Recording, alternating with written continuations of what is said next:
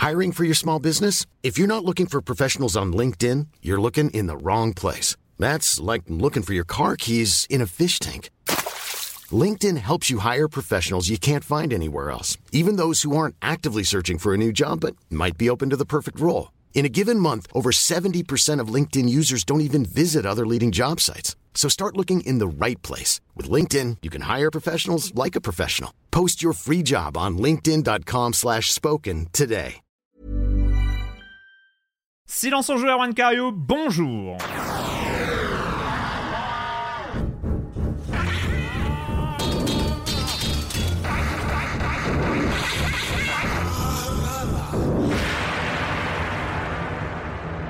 Au programme cette semaine, on va parler de Dead Island 2 de Star Wars Jedi Survivor et et, de Minecraft Legends avec, euh, avec un petit reportage in-game. Enfin bon, bref, je vous en dirai plus, vous allez découvrir. Ah, ce teasing, ce, teasing, infernal quoi. N'est-ce pas, n'est-ce pas. Et puis le reste du programme, vous connaissez la chronique jeu de société de Jérémy Kletskin, le comme des comme, la minute culturelle, bref, euh, vous êtes dans Silence on joue, on va passer un petit moment ensemble autour de l'actualité des jeux vidéo, et puis je commence en accueillant deux de mes chroniqueuses préférées. Euh, oui, que deux, on fait une émission à 3, comme quoi, ça arrive. Euh, Julie Le Baron, salut Julie. Salut. On sait, on sait pas déjà. Ah, vache. ah ouais. ah non mais tu sais, c'est une des premières phrases que je sors ce matin, donc du coup tu sais pas exactement quel va être euh, l'état de ta voix, mais je m'attendais pas à ça, tu vois. on s'est pas déjà croisé cette semaine, mais si, mais si, on s'est déjà croisé cette semaine. C'est incroyable. Bah oui, parce qu'il y a Gâchette gauche numéro 4 qui est en ligne, qui est arrivé dans le, le flux de Silence on joue. Excellente émission. Ça va sinon? Donc à part le fait que c'est ta première parole de la journée. ouais, écoute, je, non mais je retrouve un volume de voix à peu près normal, un timbre de voix à peu près normal, tout roule. Et j'aime bien les émissions intimistes comme ça. Voilà, c'est très bien. Et Patrick Elio, salut Patrick. Salut Erwan, salut Julie. Bah, salut à tous, hein. voilà. Bonjour. Euh. Grosse patate aussi. Ouais, ouais, ouais, bah on va quand même parler d'un des jeux de l'année euh, cette semaine, donc c'est pas rien. Euh, euh, bah non, en plus c'est le genre de, de, jeu que je pratique en général en civil dans la semaine. Mais là, cette semaine, j'y ai joué pour en parler dans Silence on joue. Donc c'était pragmatique, c'était pour le travail, mais bon, beaucoup de plaisir, on va en et parler. on sait très bien que ça, pendant les deux ans à venir, tu joueras en civil de temps en temps mais le, pour. Mais le pire, c'est que oui, c'est vraiment le genre de jeu qui me suit, qui me poursuit pendant, pendant des mois, des années. Donc, mais j'assume complètement. oh oui, on, ça. ça, on a vu.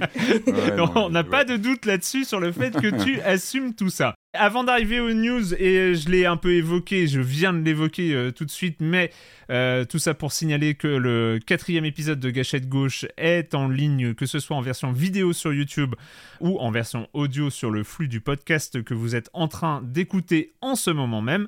Une émission sans invité avec euh, les thématiques où va Ubisoft et trop de jeux tuent-ils le game C'était les sujets, pas mal de choses à dire sur chaque sujet, c'était rigolo. Je ne savais pas où on allait euh, en, lançant le, en lançant le sujet, mais euh, la discussion fut intéressante. Et puis euh, d'autres d'autres annonces, bah oui quand même.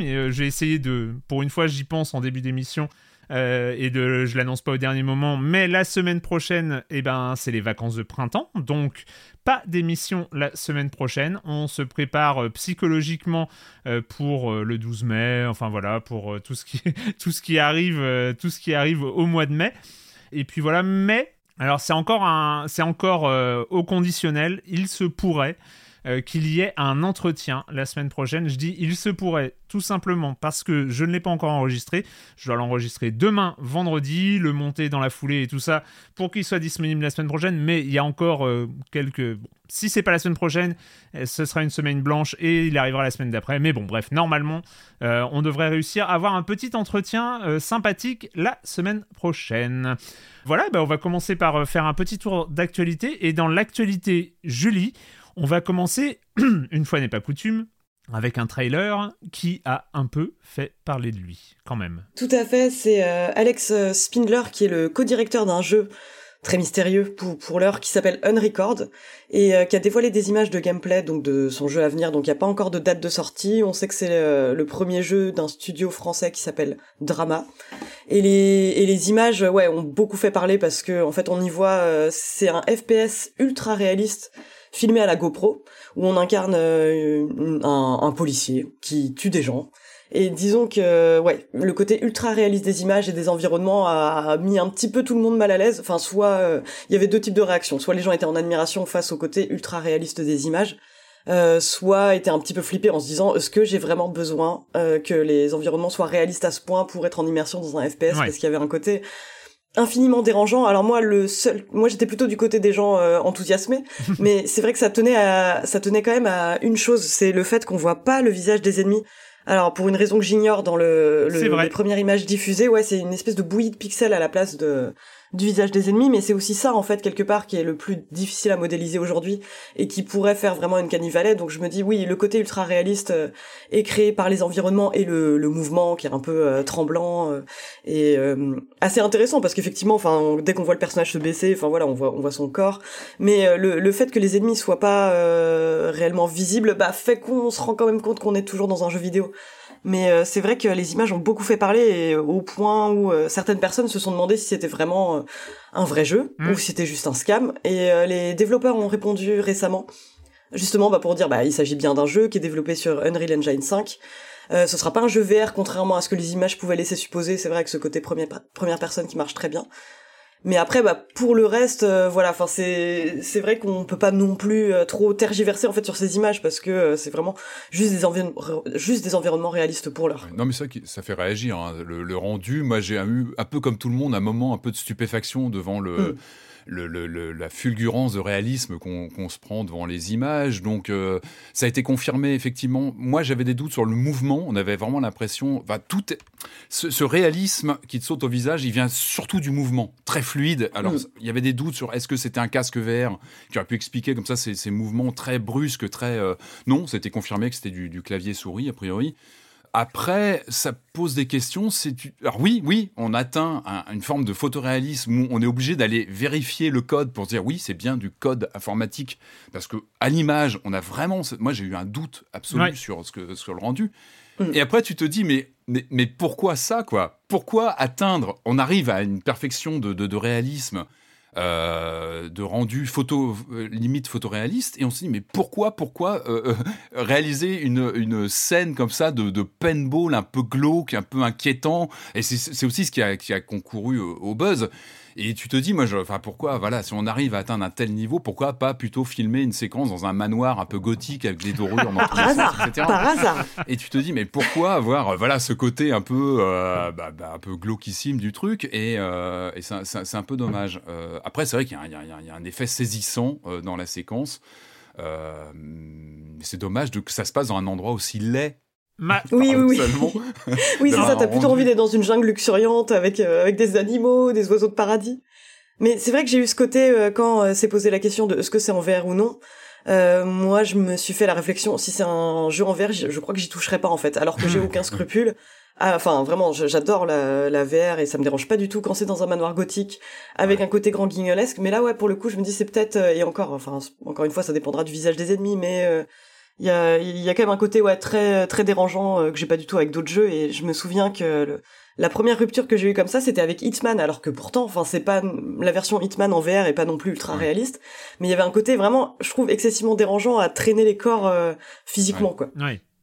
Après c'est moi moi ce qui ce qui m'a amusé euh, sur Unrecorded c'est c'est en fait on s'y attendait je trouve qu'on était préparé intellectuellement. Euh, mm. on, a vu les démos euh, d'Unreal Engine 5 euh, qui sont bluffantes. on sait qu'ils améliorent le moteur. de là, il y a eu encore une conférence Unreal, notamment sur la modélisation des personnages avec comment c'est pas superhuman, mais je sais. Oui, oui, c'est le, système de. Oui, MetaHuman, MetaHuman, qui avec des, des, systèmes de capture, capture de visage à partir d'un smartphone euh, qu'ils importent. La photogrammétrie. Euh, et la photogrammétrie et tout ça. Et ce qui a été utilisé là aussi.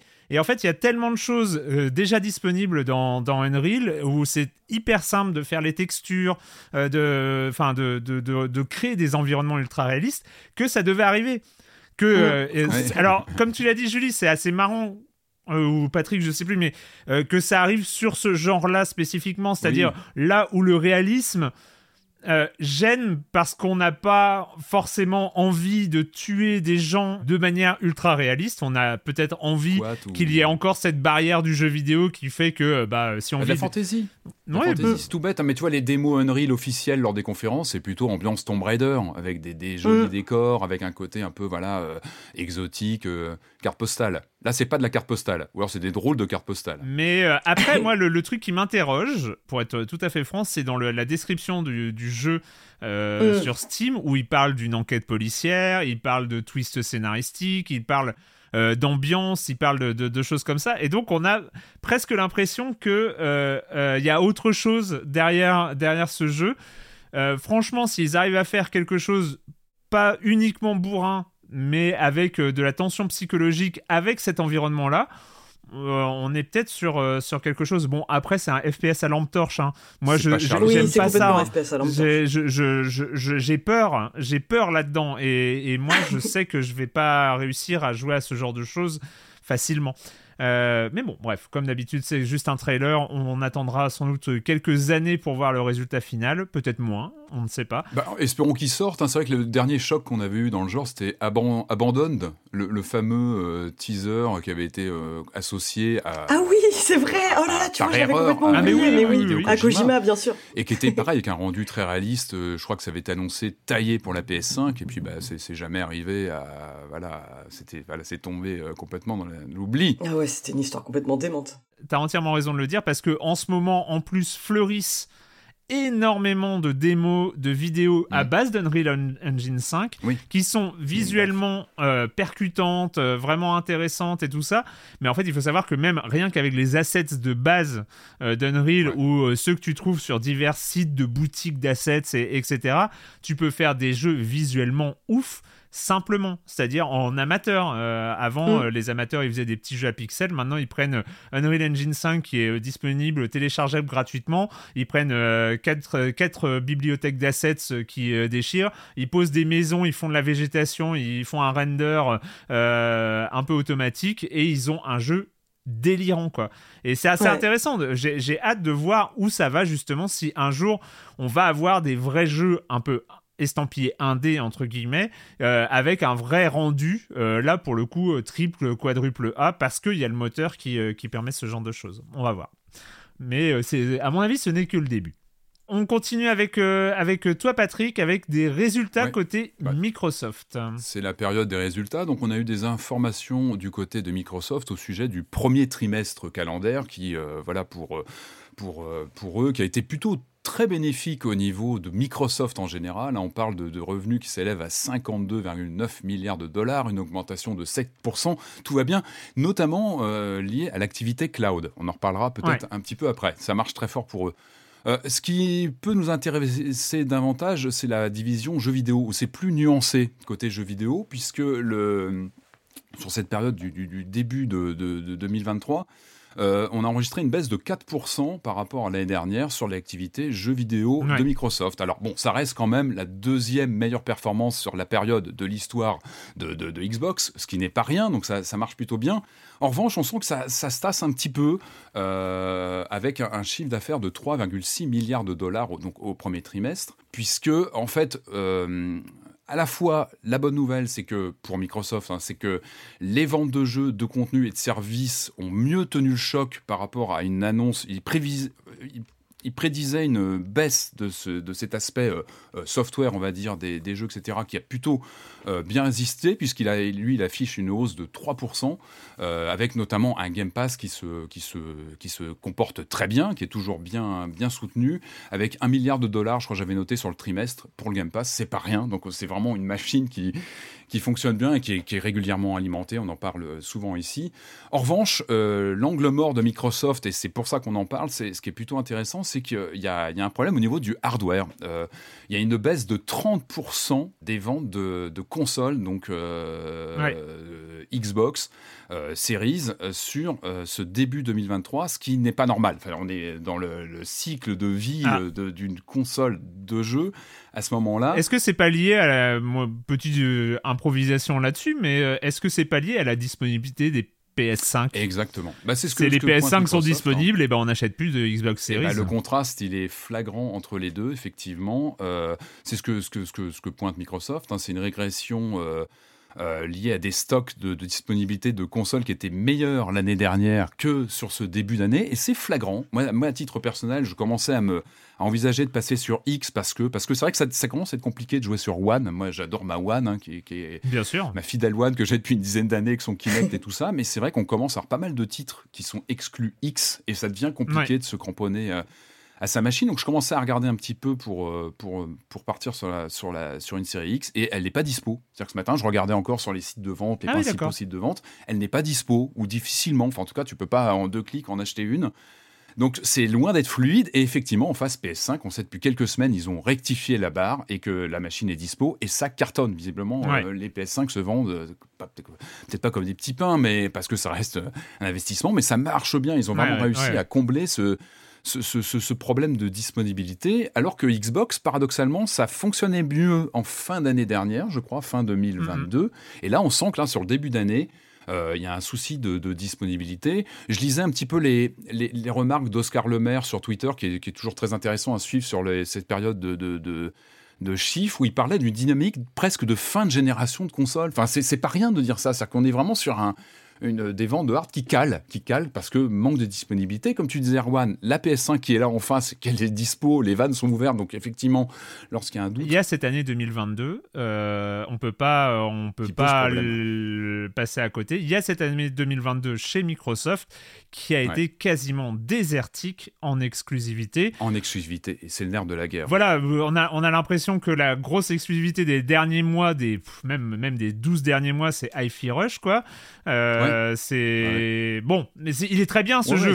Mais en, en termes de euh, Starfield, euh, Forza Horizon, Forza Motorsports, qui ah, arrive pas, Starfield qui est repoussé encore une fois. Enfin, on, on, on se rend compte que il y a, on sait que c'est le nerf de la guerre, les, les très grosses exclus pour alimenter un peu une, une envie d'acheter une console plutôt ah qu'une bah, autre. Et puis c'est l'identité d'une console, c'est important. L'identité, mm, mm. à quel titre tu, bah, PlayStation tout de suite tu penses God of War, Last of Us. Enfin, il y a des évidences tout de suite dans, dans l'imaginaire et dans le la Microsoft. C'est actuellement euh, sorti de voilà quelques titres Bethesda et puis, puis voilà certains qui sont en retard, les Starfield et compagnie. C'est calme et effectivement il n'y a pas vraiment de titres ambassadeurs emblématiques, euh, notamment de la X, euh, qui est quand même la, la, machine de course, on va dire à l'heure actuelle chez Microsoft. La console, elle arrive sur ses trois ans, enfin cette génération, elle arrive quand même déjà sur ses trois ans, c'est pas rien. Euh, il y a aussi ce problème du prix. Enfin, je le dis à chaque fois, mais c'est vrai quand tu, en général, quand tu, dans d'histoire de joueurs, quand tu achetais une console en année 2 ou 3, en général, tu la payais 30% moins cher, ou alors tu avais une, boîte remplie de jeux pour dire, bah voilà, tu avais aussi gagné ce côté attente. Là, c'est pas le cas, c'est-à-dire que tu payes ta console le même prix, voire un peu plus cher côté Sony. Hein, ils ont quand même augmenté le prix, mais ça se vend, ça se vend très bien. Euh, Microsoft n'ont pas bougé le prix, par contre, bah, elles sont, les consoles sont pas beaucoup disponibles. Et puis, effectivement, ça manque, ça manque de. Mais heureusement, heureusement pour les exclus Microsoft, eh ben, il va y avoir l'arrivée d'Activision Blizzard qui va permettre d'alimenter le catalogue des exclusivités Microsoft pour les années à uh-huh. venir, ou pas tout un art les transitions ici. Hein, hein, n'est-ce pas C'est magnifique. Ouais, ouais. Alors c'est le, bah, c'est l'épisode, enfin c'est vraiment le feuilleton de ces derniers mois, de l'année 2022-2023. Alors on sait que Microsoft, son objectif, c'était de, de boucler l'affaire dans le courant de l'année là, sur, sur 2023. Mhm. Alors là, on a eu quand même une nouvelle hier qui n'est pas bonne pour, euh, pour, le, pour le dossier. Euh, on savait qu'il y avait plusieurs euh, étapes de validation, d'observation par des organismes de, comme ça d'examen de, de viabilité, de, contexte concurrentiel, etc., qui étaient à, l'œuvre. Et on savait tous que le, verdict qui serait donné par le CMA, donc c'est l'organisme de vérification justement bah, de la, possibilité, de la viabilité et notamment du, rapport euh, comment dire, aux consommateurs euh, en Angleterre serait très important pour euh, donner un petit peu le là de la, de la, suite des événements. Et le, la nouvelle est tombée hier, elle est toute fraîche. ils sont contre, ils sont contre le rachat, ils s'y opposent. Ils pointent, et ça je sais que ça va te faire plaisir, Erwan, ils pointent notamment le sujet du cloud qui, qui pour eux est le principal problème. J'en parlais à l'instant hein, dans les résultats de, de Microsoft. Le cloud, c'est devenu énorme chez Microsoft. C'est vraiment devenu leur, leur gros, gros, gros, euh, grosse activité. Toutes les activités de cloud, ils en ont plusieurs, mais donc ils sont très, très puissants. Euh, sur ce domaine-là. Et effectivement, euh, l'acquisition en plus bah, du, mastodonte Activision Blizzard ajouterait en plus Euh, bah, ça, galvaniserait encore une, position majeure selon donc cette, cette, cet organisme de de, vérification en Angleterre par rapport à Microsoft. Donc voilà, ça, eux disent non. Donc automatiquement, évidemment, ça bloque. Il y a un appel qui a été lancé. Je crois que Bobby Kotick a mm. tout de suite répondu en disant non, non, mais l'affaire n'est pas finie. on se rappelle, on se rappelle que Bobby Kotick avait menacé le Royaume-Uni, mais genre de euh, de cataclysme euh, technologique euh, et financier s'il refusait, s'il refusait le rachat d'Activision Blizzard par Microsoft, que, que ça deviendrait, voilà, que, que, tout le monde se barrerait d'Angleterre et que voilà. On se souvient, il y, a ces, il y a ces menaces qui sont là. Alors c'est vrai quoi, donc Bobby Kotick, il, il fronce ses sourcils, il a tout de suite répondu, bon bah non, on va faire appel, l'affaire n'est pas du tout terminée, on n'est pas content de la réponse, mais on continue.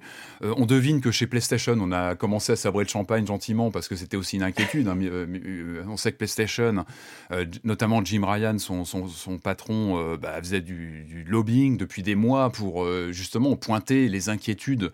Euh, à long terme de, de, bah, de ce rapprochement, on rappelle, hein, le, plus gros euh, rapprochement en termes de, de finances de l'histoire du jeu vidéo.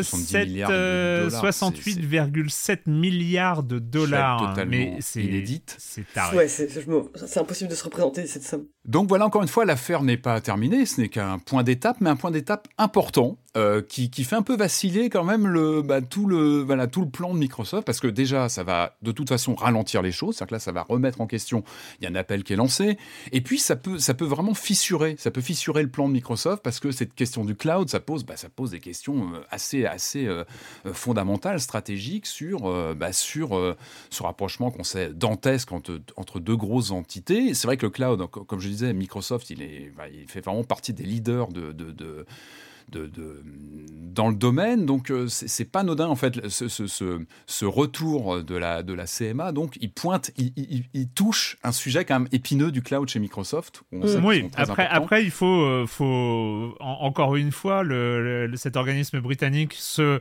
base sur des prévisions, c'est-à-dire euh, genre la place du cloud prévue en 2030, hein, qui est au moins aussi importante que ce qu'on pensait que la réalité virtuelle allait donner il y a 10 ans. Euh, donc euh, c'est, enfin bref, on est sur des sur, des trucs prévisionnels. Moi, la, grosse question, parce que c'est vrai que on, a, on l'avait dit dans les, dans, dans, les news euh, précédentes quand on a abordé cette affaire Activision Blizzard, c'est il y a un certain nombre d'acteurs, d'agences de, de, surveillance, que ce soit en Europe, mhm. au Royaume-Uni, aux, aux États-Unis, la FTC. Et, en Europe, enfin d'ailleurs, il y, aura le, il y aura le prochain épisode euh, quand la Commission européenne aura donné son verdict. Là, c'est le 22 mai, je crois. Il y a quand même beaucoup, beaucoup d'acteurs qui vont devoir donner ou qui ont dû donner leur avis. Donc, du coup, ça commence euh, sur cette opération, ce qui donne déjà dès le départ, ce qui donnait déjà dès le départ le vraiment le sentiment d'une opération un peu hasardeuse, enfin où, on, dont on ne connaissait pas, dont on ne connaissait pas le dénouement et où on pouvait se douter qu'il allait avoir des embrouilles. Bah, c'est trop gros, parce que c'est gros, parce qu'il y a l'historique aussi Microsoft. Microsoft s'est régulièrement frotté. Et il y a du lobby dans l'autre sens, c'est-à-dire qu'il y a des gens qui sont pas d'accord. Donc à partir du moment où il y a des gens qui sont pas d'accord, eh ben ça, ça, fait vaciller. Là, on sait très bien que euh, dans un premier temps, euh, Nvidia euh, qui, sur l'aspect cloud, avait un peu râlé avant que Microsoft lui assure euh, l'intégralité de son catalogue pour les huit siècles à venir. Donc euh, là-dessus, bizarrement, ils avaient changé d'avis, etc. et, et en même temps, moi, ce que. Enfin, bref, pour aller à l'essentiel, est-ce que dans ce contexte-là, une boîte comme Activision Blizzard est rachetable? C'est-à-dire que si on refuse à Microsoft de racheter Activision Blizzard, ça veut dire quoi? Ça veut dire euh, on dit euh, Allô Tencent, euh, allez-y vous? Est-ce que si Tencent fait la même chose, il y aura les mêmes oppositions? Est-ce que parce que parce que grosso modo, il n'y a pas non plus masse d'acteurs qui peuvent le faire. Donc, Ah oui, si on refuse à Microsoft, c'est pas pour accepter Ah bah oui, Sony. la- Enfin, je veux dire, Sony va pas. euh, si Sony fait une offre, je vois pas pourquoi ça passerait. Si Nintendo fait une offre, moi, ça me ferait marrer, franchement. Franchement, là, Nintendo. Ah qui bah rachète ça- Activision Blizzard, moi, je suis. tous morts de rire. Moi- mais, euh, moi, franchement, je suis pour. Mais, euh, c'est- dans leur, dans leur ADN Mais- en plus. Mais du coup, il y a, il y a que Tencent et, euh, et, euh, et les deux, un- l'autre acteur chinois, je ne sais plus lequel. NetEase, non, non. Ouais, NetEase, voilà. donc il y a que des acteurs comme ça avec qui ont euh, du cash flow à, à n'en plus savoir que faire. Et qui poserait d'autres problématiques. Hein. Bien Chaque cas sûr. de figure est mais, différent. mais Là, du coup, est sur Microsoft. du donc, coup, euh, si on refuse à Microsoft le fait de racheter Activision Blizzard, moi, pour ainsi dire, je n'ai aucun avis. Je m'en fous totalement. Enfin, c'est il- il- voilà que que reste joueur, tu euh, veux dire.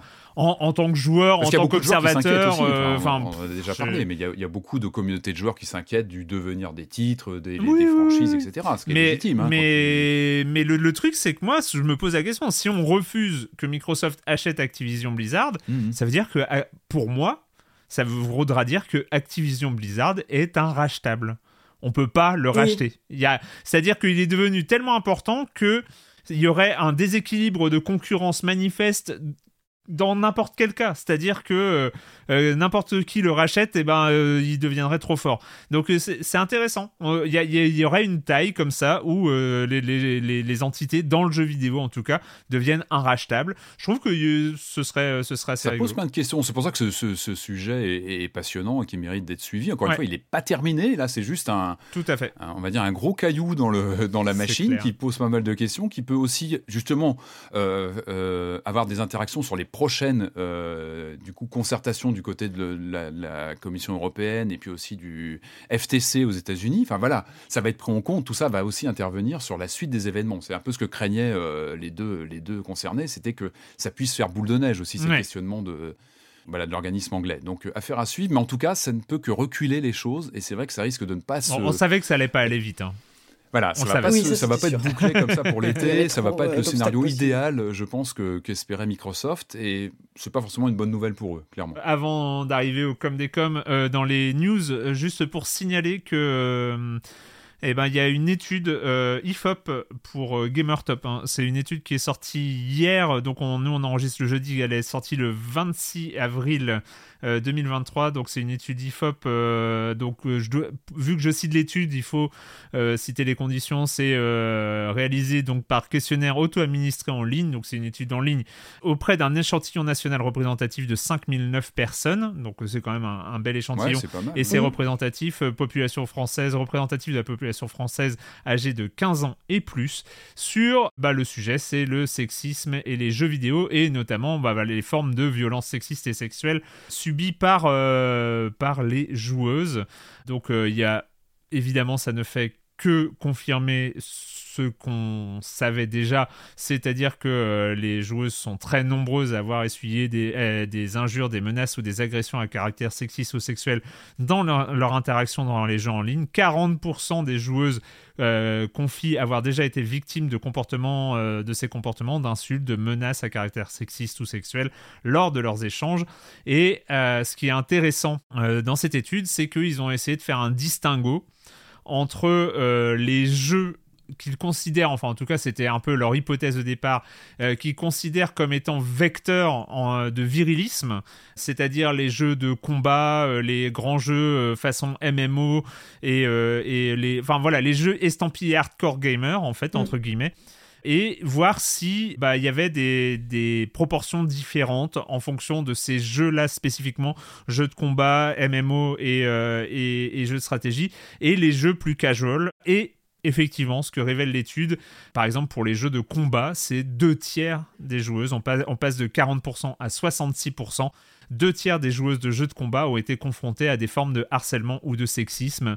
49% disent avoir été la cible de propos obscènes ou à, ca- à caractère sexuel, etc. Et donc, en fait, c'est assez marrant. Ils vont, ils vont un peu plus loin dans cette étude, euh, c'est- cette euh, disproportion, entre guillemets, de, de, de l'aspect vraiment sexiste euh, des communautés liées à des jeux estampillés hardcore, entre guillemets. Donc, encore une fois, jeux de combat, MMO et, euh, jeux de stratégie. Et, euh, et ils vont, euh, voilà, jusqu'à essayer d'identifier, voilà, est-ce qu'il y a un sexisme plus prononcé, plus euh, euh, identifiable chez les joueurs, donc les hommes qui jouent à ces jeux-là?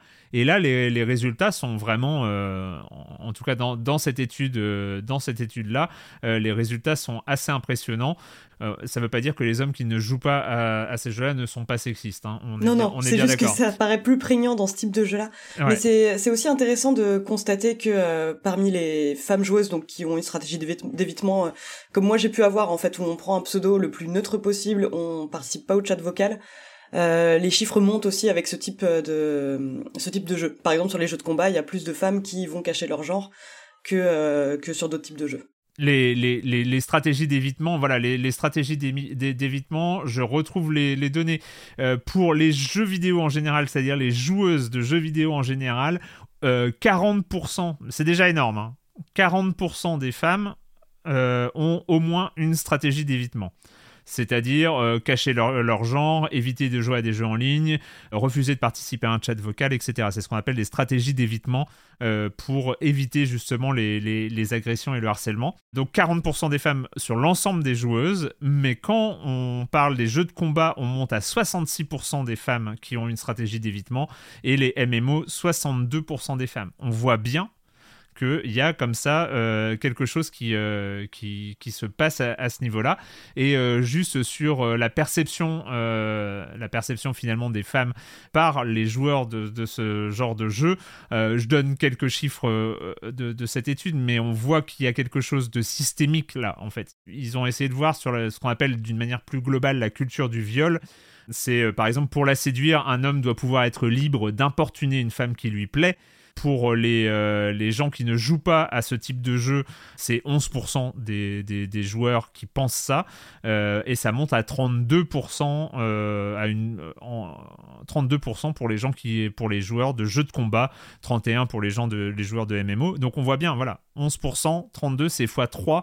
Lorsqu'on veut avoir une relation sexuelle avec, avec une femme, beaucoup de femmes, avec elle, beaucoup de femmes disent non, mais en fait ça veut dire oui. Alors on est vraiment sur le genre de, d'opinion typique de la culture du viol, évidemment, et ben en fait c'est 15% euh, chez les, les, gens qui ne pratiquent pas ces, ces jeux-là, ça monte à 26% donc il y a vraiment une hausse, une hausse euh, très claire euh, dans ces, dans ces proportions-là, en fait. Donc euh, voilà, c'est tout le.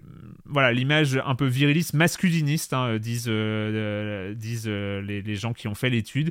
Il y a vraiment un environnement masculiniste prononcé et qui se voit dans, dans, les, dans les réponses à ce genre de questionnaire qui est vraiment visible dans les jeux estampillés hardcore gamer. Pardon, est-ce que ça évolue? Est-ce qu'on a une idée un peu de l'évolution? Dans quel C'est la première étude en France. C'est la première étude en France. C'est il y a déjà eu des études de ce genre hein, hein, aux États-Unis. J'avais vu passer il y a quelques années, deux trois ans de mémoire. Hein. là pour le coup, euh, euh, une étude faite aux États-Unis qui établissait exactement la même, euh, la, la, la, même analyse. Je suis pas persuadé. ce qui c'est quand même des proportions, des disproportions entre guillemets, euh, qui sont vraiment marquées.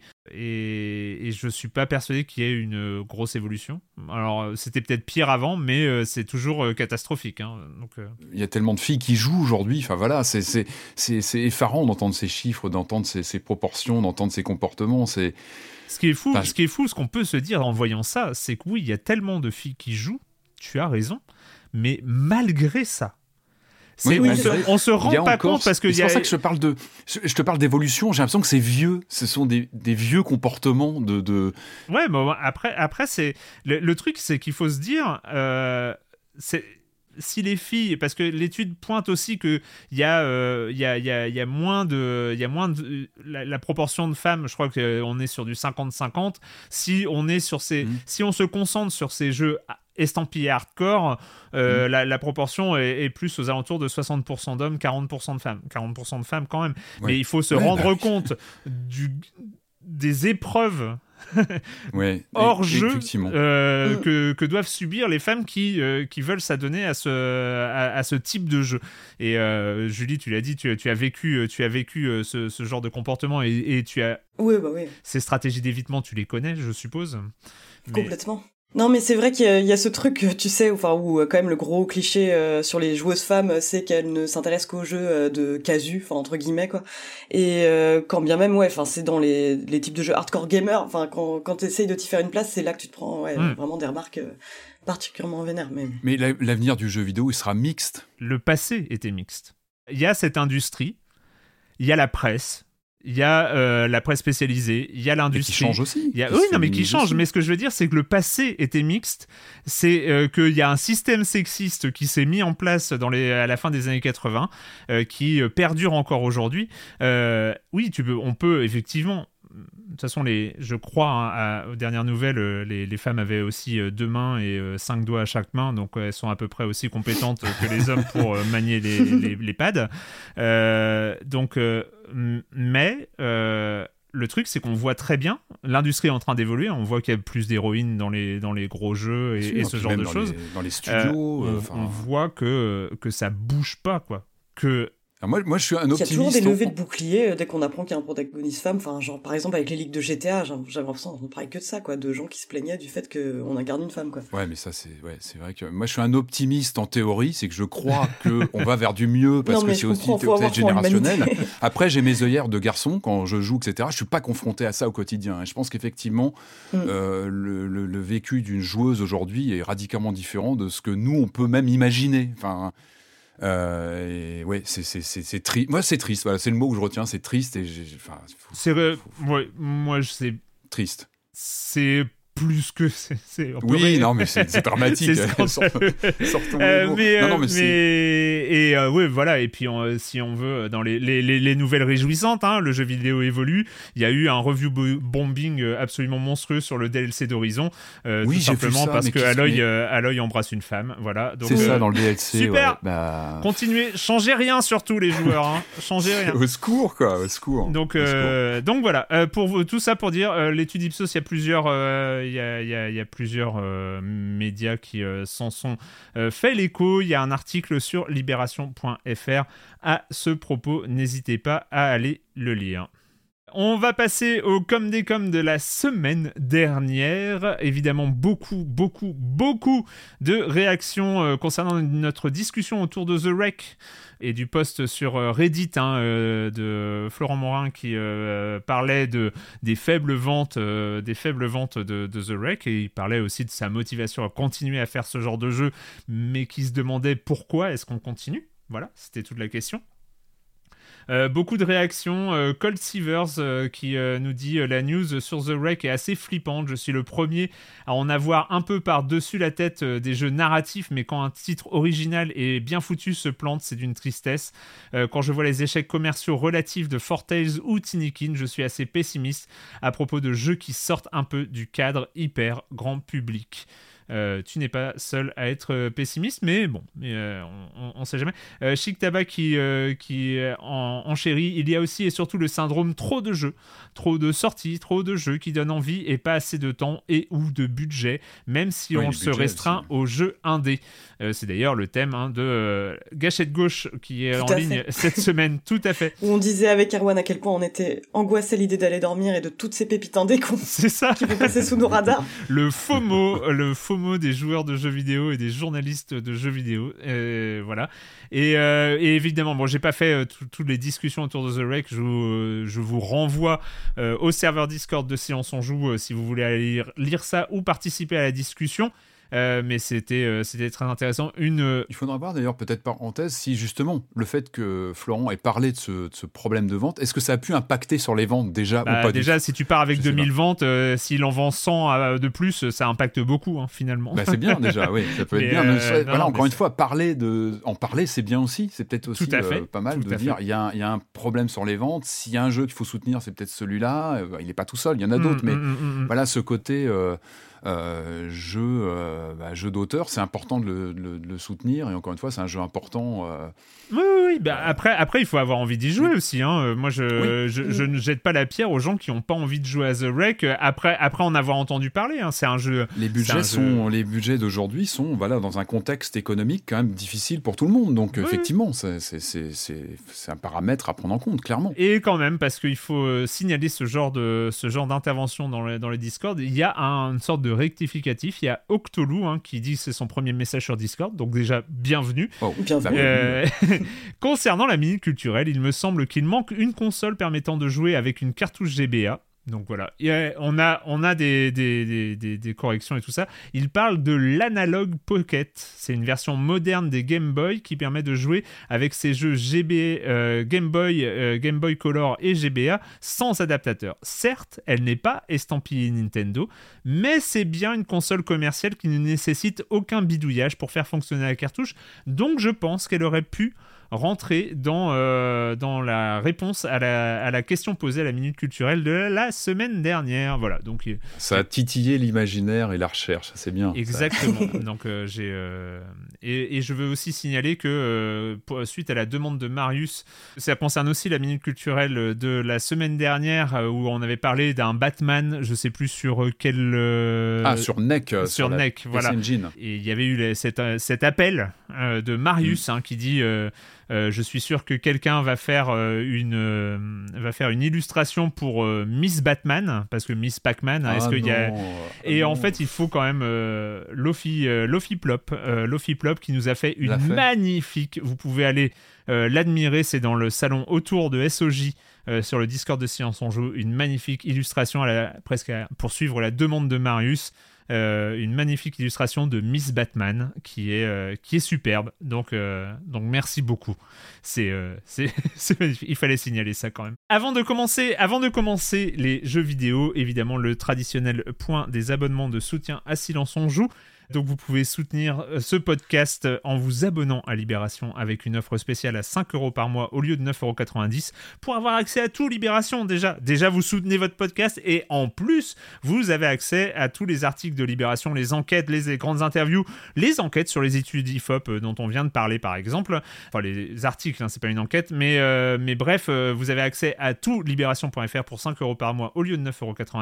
Donc plus d'informations sur offre.libération.fr slash SOJ et vous êtes aujourd'hui 682 à avoir euh, souscrit à cette offre de soutien. Merci, merci, merci, merci, merci. Fois autant que vous voulez, fois 682 d'ailleurs. Hein. j'aurais, pu, le, pu le dire euh, autant de fois que euh, d'abonnés parce que merci individuellement à vous toutes et vous tous. C'est super important, ça nous touche vraiment beaucoup et puis, et puis c'est important aussi pour pour l'évolution de ce, podcast. Je crois qu'à ce chiffre de 682, je crois qu'il faut rajouter facile 31 ou 32, je ne me rappelle plus, j'ai pas tenu les comptes, mais on arriverait à 712, 700, 712, 714 abonnés à Libération qui euh, soutiennent ce podcast. C'est cool, c'est plus que cool, c'est super. Merci beaucoup à toutes et à tous.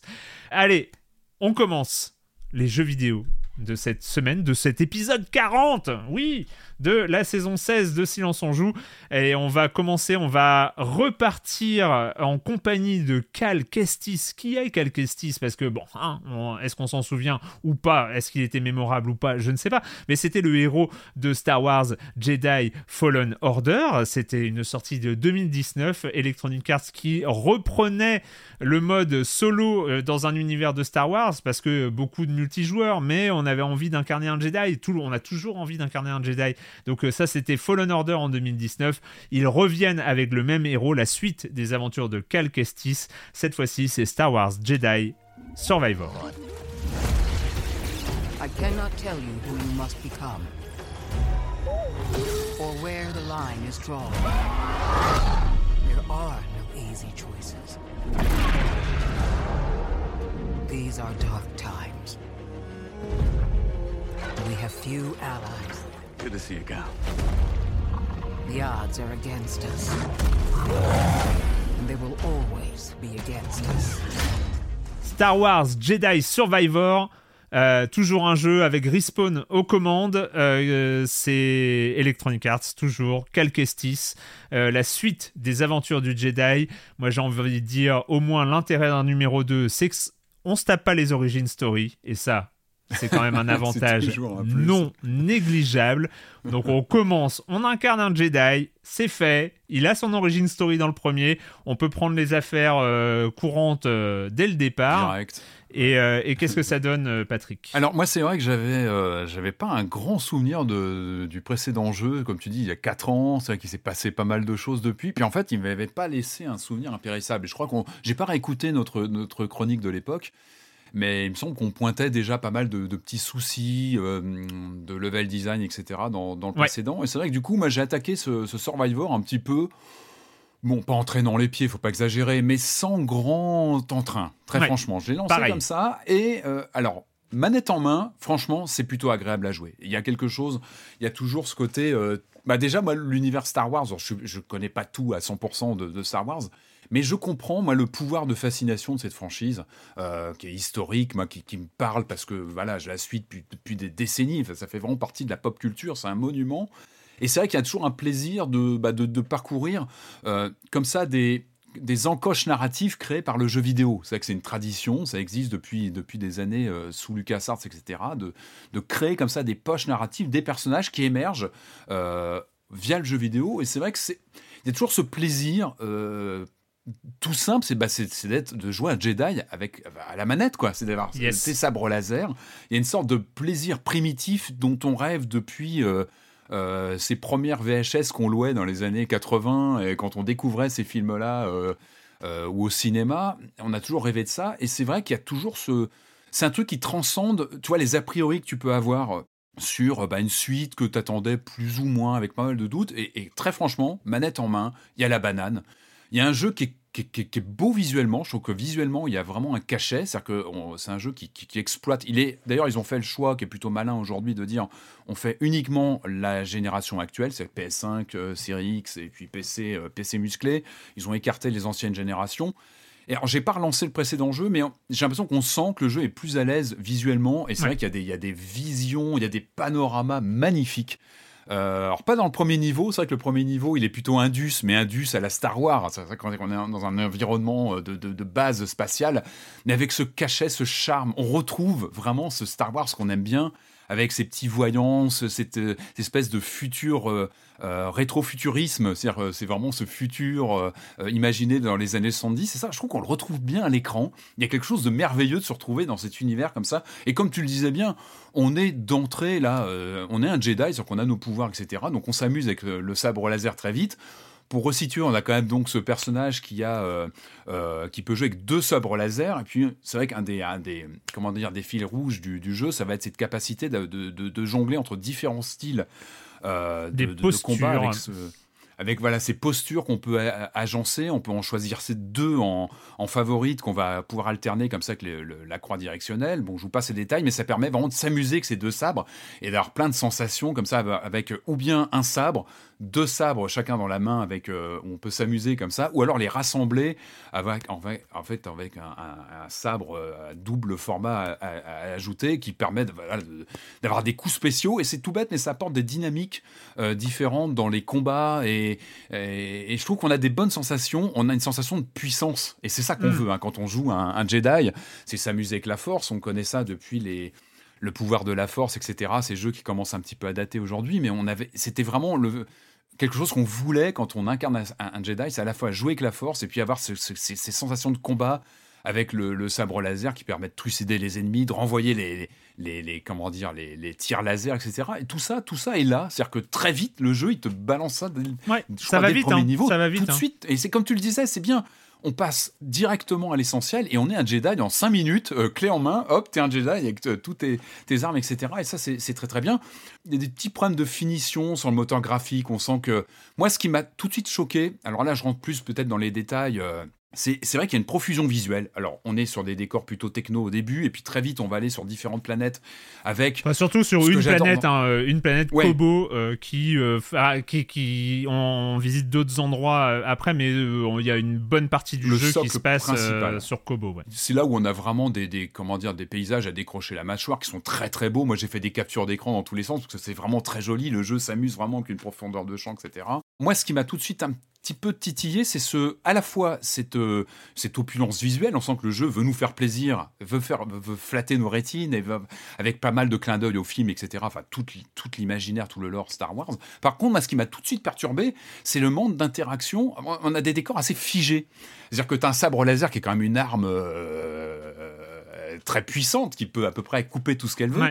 Et tu te retrouves à taper dans les murs, un peu à l'ancienne, où ça ça passe, ça, pas, ça pas d'interaction sur les murs. Tu vas taper sur une table, ça bouge pas. Bon, après, j'étais en plein Dead Island 2 où tu peux tout défoncer autour de toi. Donc c'est vrai, que été peut-être un petit peu biaisé à ce côté-là, mais ça m'a tout de suite marqué. C'est presque un détail, mais moi, ah, ça, m'ennuie. J'aime bien les interactions que tu décores. Ça apporte vraiment pour moi une cohérence, une, une présence euh, aux environnements. Et là, tout de suite, ça fait un peu carton-pâte. Ça fait beau décor, chiadé, comme je disais, je trouve qu'il est joli. Par contre, tout de suite, tu sens qu'il y a des limitations dans ce que tu vas pouvoir faire euh, autour de toi. Alors, ça se décante un petit peu par la suite, justement, quand tu arrives dans des décors plus naturels. Un coup de sabre laser sur un arbre, ça coupe. Tu sens que tu as, un peu mmh, plus d'interaction mmh. que le décor. C'est un point de détail, mais quand même qui a son importance parce que ça contribue vraiment à, bah, au rapport à l'environnement et c'est important dans un, jeu comme ça.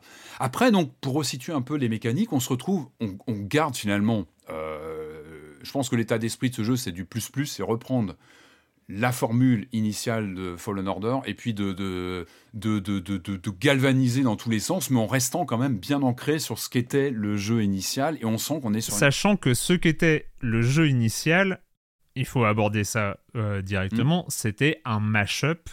C'est-à-dire, et c'est oui, c'est un des problèmes avec cette licence Star Wars Jedi euh, qui commence à être une licence. Il y a deux épisodes, euh, donc on peut supposer qu'il y en ait d'autres euh, ensuite.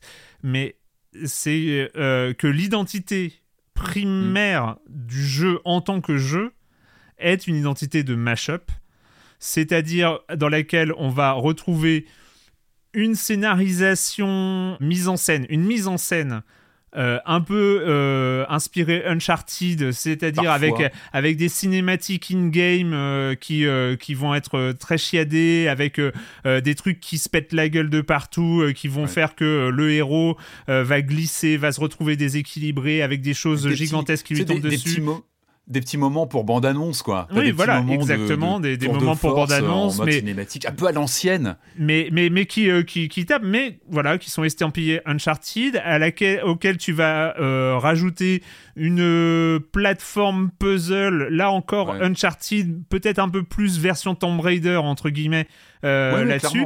Et à ça, on va ajouter un système sauvegarde et combat et, et tout ça euh, très inspiré From, euh, ah très bah, inspiré From de à tous les tous les côtés, avec avec les, les, les évidemment les feux de camp qui s'appellent des points de méditation euh, cette fois-ci, les ennemis qui réapparaissent, les, les combats qui sont plutôt bien mis en scène, mais qui ont ce mix un peu étrange en termes de ressenti de gameplay, c'est-à-dire d'avoir d'un côté une inspiration encore une fois from avec euh, avec une euh, une emphase une emphase sur les parades euh, sur les parades les parades les parades parfaites et les roulades quand quand il y a des, des coups qu'on peut pas éviter. Et avec ce petit gadget là pour le coup qui est peut-être le seul élément identifiable Star Wars Jedi, c'est la parade de tir laser au bon moment qui renvoie et qui bute, et là qui, qui, fait que tu te sens dans un. Mais si tu fais le bilan de, tous les éléments de gameplay de ce jeu, limite, un, enfin pour moi, le seul élément identifiable, c'est la parade de blaster. Euh, avec ton sable laser, c'est peu, hein c'est peu comme élément identifiable quand même. T'as ça, puis t'as aussi des pouvoirs de la force, les trucs de confusion où tu peux perturber un ennemi, du coup il pète un peu les plombs. Enfin, il y a, y, a des, y a plein de petits gimmicks comme ça assez rigolos qui raccordent bah, quand même à ce qu'est Star Wars. Mais effectivement, comme tu l'as dit, c'est vraiment un jeu qui, en fait, qui pioche comme ça dans plusieurs, euh, plusieurs ingrédients, qui arc-boute tout ça pour les passer à la moulinette Star Wars, et ça passe ou ça casse. Alors globalement, je trouve que l'expérience est, franchement agréable à jouer. On peut pas dire que ce soit un jeu désagréable, très franchement. Comme tu dis, moi j'adore ce côté euh, Tomb Raider où tu vas pour resituer, c'est important de resituer, c'est que le jeu, il est vraiment construit autour de niveaux assez labyrinthiques euh, et un peu à la Souls aussi, c'est-à-dire qu'on va à la France Software, et plus que dans le premier là. Je trouve, je trouve qu'avec avec le côté euh, raccourci débloqué, et, etc., on est vraiment sur le, la logique ah bah euh, Bloodborne et euh, Dark Souls. Finalement, tu fais une sauvegarde au dernier. T'es pas bien, mais tu fais une sauvegarde, mais c'est pas grave parce que tu viens de débloquer une, une échelle qui va te mm. permettre d'accélérer, etc. Donc, tu as aussi un rapport à la partie qui, bah, qui s'est complètement. voilà, qui, et je me rappelais pas que c'était à ce point-là, le, vraiment l'association, en tout cas, à une mécanique presque grand public de From Software. C'est intéressant d'ailleurs, comment il a pu euh, digérer comme ça des mécaniques, des systèmes qu'on connaît bien, qui sont normalement impitoyables, et là il les mouline en côté un peu. Ce que fait tout le monde, hein. c'est fou. Oui, hein. mais là c'est fou comme From a, From a, a, roulé sur l'industrie et inspire tout le là, monde. C'est flagrant. Mais là, c'est, on va dire qu'il y, y, a une bonne, il y a une bonne dose de sucre avec quand même. C'est quand même beaucoup moins impitoyable que les From Software. Ça reste très, même les combats sont très cinématographiques dans la gestuelle, dans les, on est sur quelque chose de beaucoup moins taiseux, de beaucoup moins, euh, euh, comment dire, oui solennel qu'un From Software. on est dans de l'emphase, dans de l'impressionnant. Comme tu disais, il y a ces séquences de, de, de, de, comment dire, de, de, mise en scène très, très cinématographique. Et donc un rapport au niveau qui, il faut dire qu'on est sur des niveaux comme ça fermés, mais qu'on va débloquer un peu en mode Metroidvania, même si c'est pas vraiment ça, parce que peu à peu on va vraiment déclencher des, des mécaniques. Euh, mais du coup, un peu comme dans le premier, on retrouve beaucoup de passages avec des poulies qui vont des, des comment dire, des, des filets comme ça qui vont permettre de, d'aller plus vite d'un point à l'autre, etc c'est pas désagréable, mais il y a, une sensation quand même de déjà vu qui est là, qui est omniprésente. C'est-à-dire que pendant toute la partie, tu te dis, mais ça, je l'ai déjà vu. Alors, est-ce que c'était l'enjeu il y a 4 ans ou est-ce que c'est dans d'autres titres Parce qu'il réinvente pas grand-chose, en fait? C'est un jeu qui est, qui est très honnête. Je trouve que vraiment, il s'approprie pas mal de courants actuels pour les mouliner à la sauce Star Wars. Et il le fait plutôt bien. C'est un bon élève. je trouve que le jeu, il est plutôt promenant, il est agréable à jouer. Le level design, on peut pas vraiment le critiquer. Je trouve que les niveaux sont, sont labyrinthiques, mais plutôt bien construits. T'as un vrai plaisir à débloquer. Mieux, mieux que dans le euh, premier. Hein. On se souvient, on se souvient dans le premier, des fois c'était euh, et labyrinthique et tu t'étais paumé, tu savais pas plus par où aller. Là, t'as toujours un... Ouais, tu te trouves. Ah, franchement, là, non, non, là, là, tu te perds jamais. Enfin, et puis oui, ça, ça, paraît plus euh, naturel. Bah, on sent qu'ils ont appris, c'est tout bête, mais je pense qu'ils ont eu l'intelligence d'écouter les retours. C'est ce qu'ont dit les développeurs lors d'interviews. Ils l'ont dit, ils ont vraiment beaucoup suivi, écouté, et c'est plutôt une marque d'intelligence d'apprendre des retours et justement toutes ces critiques qui ont pu sortir du, du précédent jeu. Euh, les cartes sont, sont assez grandes, c'est-à-dire qu'elles sont euh, d'ailleurs avec un système de cartes qui a évolué aussi, qui était pas bon sans le premier. Que là, je trouve mieux, mais c'est pas encore. C'est pas encore ça. mais ça va, ça va, ça Elle est, ça va, mais il y a encore un truc qui bloque. Moi, je, moi, je crois que je, suis un peu à l'ancienne. Peut-être que j'aurais préféré une carte un peu 2D euh, à plat. voilà. Bon, je sais. J'ai encore du mal à la lire.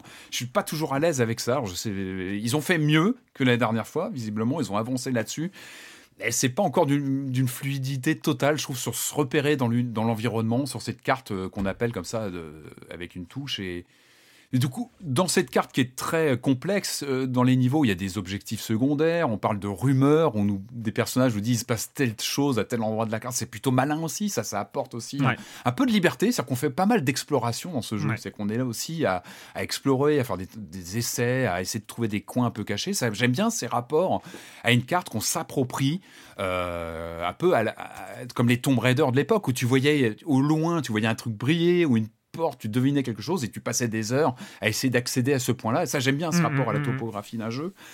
Ça, il le fait bien, même si, même si ça peut à une époque où on est quand même très habitué à du monde ouvert, à de l'exploration un peu comme ça infinie, là on a un côté un peu euh, ressasser une carte, c'est-à-dire qu'on va vraiment la, la, retourner dans tous les sens, on va mmh, l'explorer mmh, dans tous ces...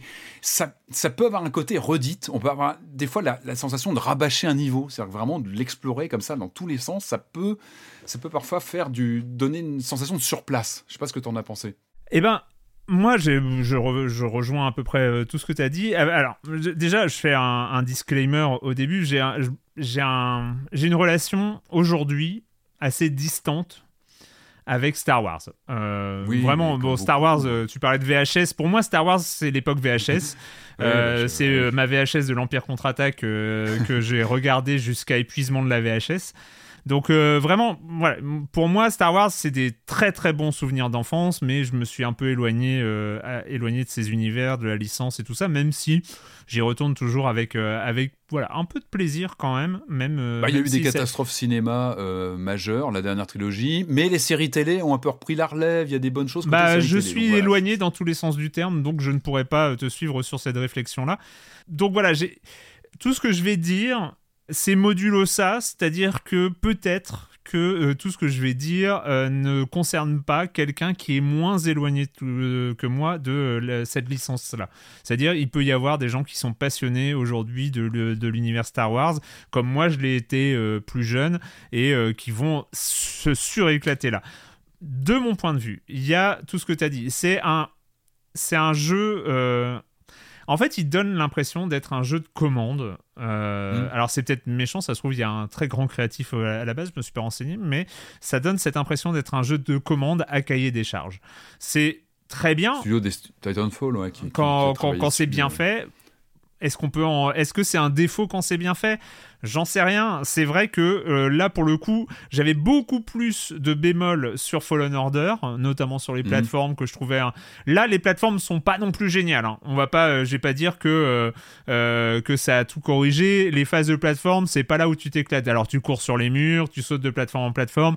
T'as un grappin façon Sekiro, mais vraiment. Oui, c'est vrai que j'ai pas parlé du grappin, mais oui, c'est vrai quand t'as le grappin. C'est, c'est, enfin là, c'est encore. très scripté. Enfin, il est très scripté. Il est vraiment contextuel. C'est moins, moins, euh, moins, moins free que Sekiro, malheureusement. Mais euh, euh, voilà, c'est encore un de ces petits éléments piochés, piochés à, droite, à gauche et surtout du côté de From Software qu'on retrouve dans, dans ce Survivor.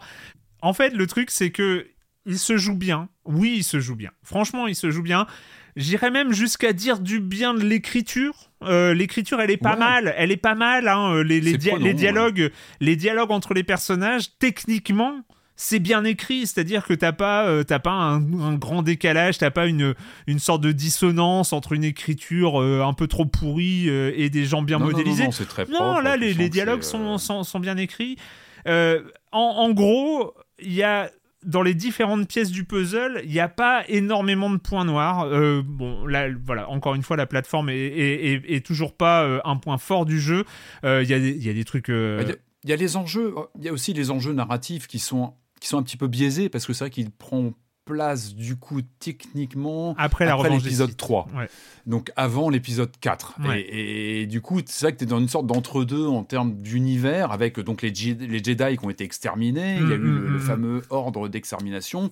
Donc nous on joue un des, derniers Jedi qui, qui, se cache un petit peu qui est un peu vu comme un comme un comment dire comme un, une relique des temps anciens en fait de, de, de, cette lignée des Jedi qui, qui disparaît euh, moi, ce qui m'avait vraiment posé problème il y a 4 ans, c'était ce personnage, ce héros qui, n'avait pas de charisme. C'est vrai que moi, j'ai toujours vu une sorte de mélange maladroit entre Han Solo, pour le côté un peu euh, bad guy, etc., et Luke, parce qu'il y a quand même le, il a la force. Donc, on est vraiment sur une sorte de personnage qui essaie un peu de, de capter, ben, un peu comme le jeu le fait avec des grands courants euh, de jeux vidéo.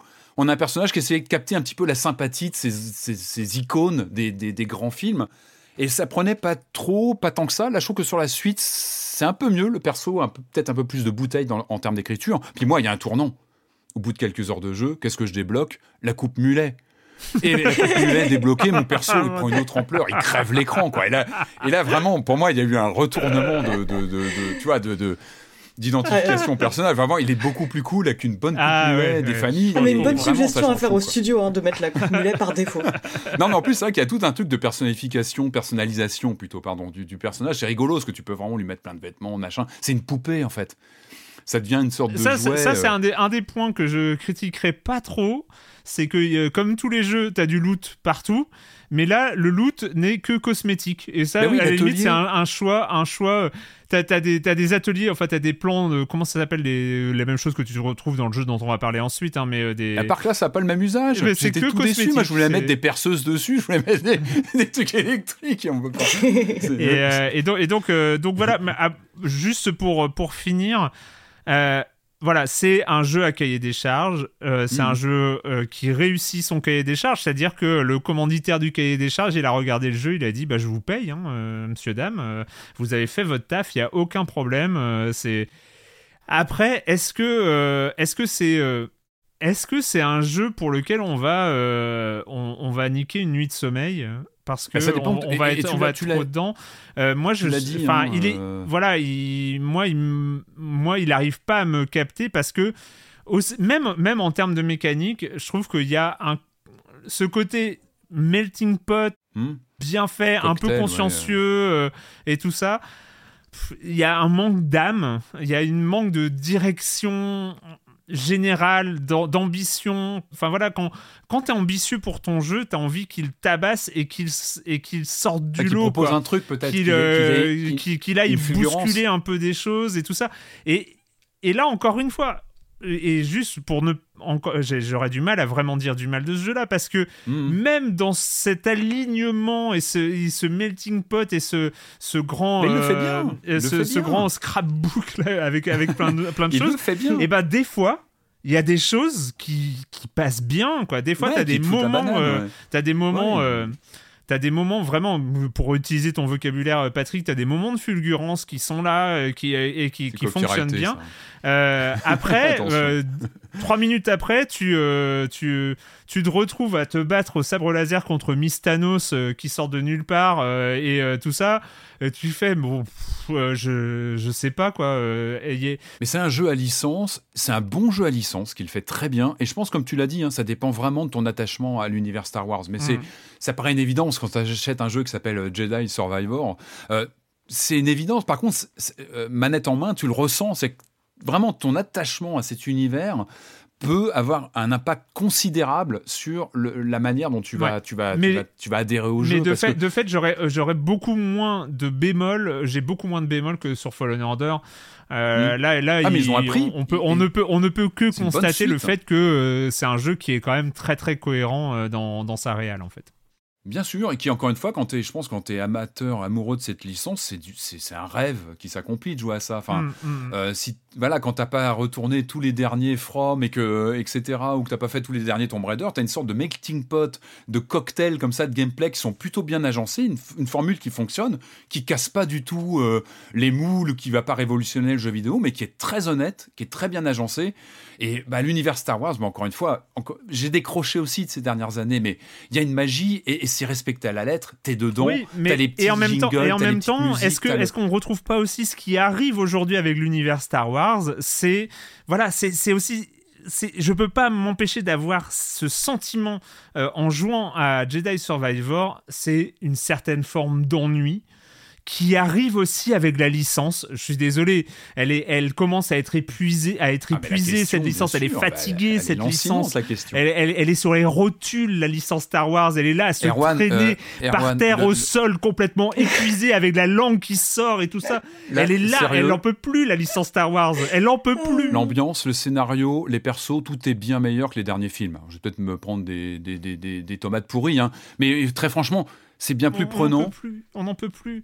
Elle est fatiguée cette licence. Il faut la laisser se reposer. Peut-être 10 ans, ouais, mais en même temps, c'est un doudou. Et on, y revient Très franchement, il y a un côté doudou. Ça, quand tu lances le jeu, t'as la musique, les trucs qui, ça, mais à doudou vraiment... quand t'es toujours dans la licence, visiblement. Ouais, quoi. ouais ou même, même si tu l'as quitté depuis quelques années, mais que t'as as un œil bienveillant, tu vois, tu te mets un mm. peu une VHS de temps en temps pour te faire plaisir, t'es quand même toujours un peu dedans, parce que c'est partout Star Wars en même temps, c'est vraiment un, héros de la pop culture. Et du coup, là, t'as tous les voyants, le jeu, il te fait des clins d'œil dans tous les sens, il te rappelle des tas de trucs. Il, est, il est vraiment fait pour ça, quoi. Et à ce titre-là, je trouve qu'il réussit son truc, il réussit vraiment son contrat de te plonger dans cet univers, et il le fait bien. Encore une fois, il le fait mieux, je pense, que certains des derniers films, ce qui est, ce qui est plutôt pas mal. Ça s'appelle euh, Star Wars Jedi Survivor. Est-ce que c'est un triple A? Oui, il est à 80 euros. Il y a une coupe mulet. Et donc, euh, et donc, il est disponible sur PC et console. Voilà, euh, si vous voulez jouer à un Jedi, sabre laser, tout ça. Avant de partir taper du zombie, parce que je crois que c'est le programme peut se résumer à ça, mais mm. on verra jusqu'où ça va. Euh, c'est évidemment le moment tant attendu de la chronique jeu de société de Jérémy Kletskin.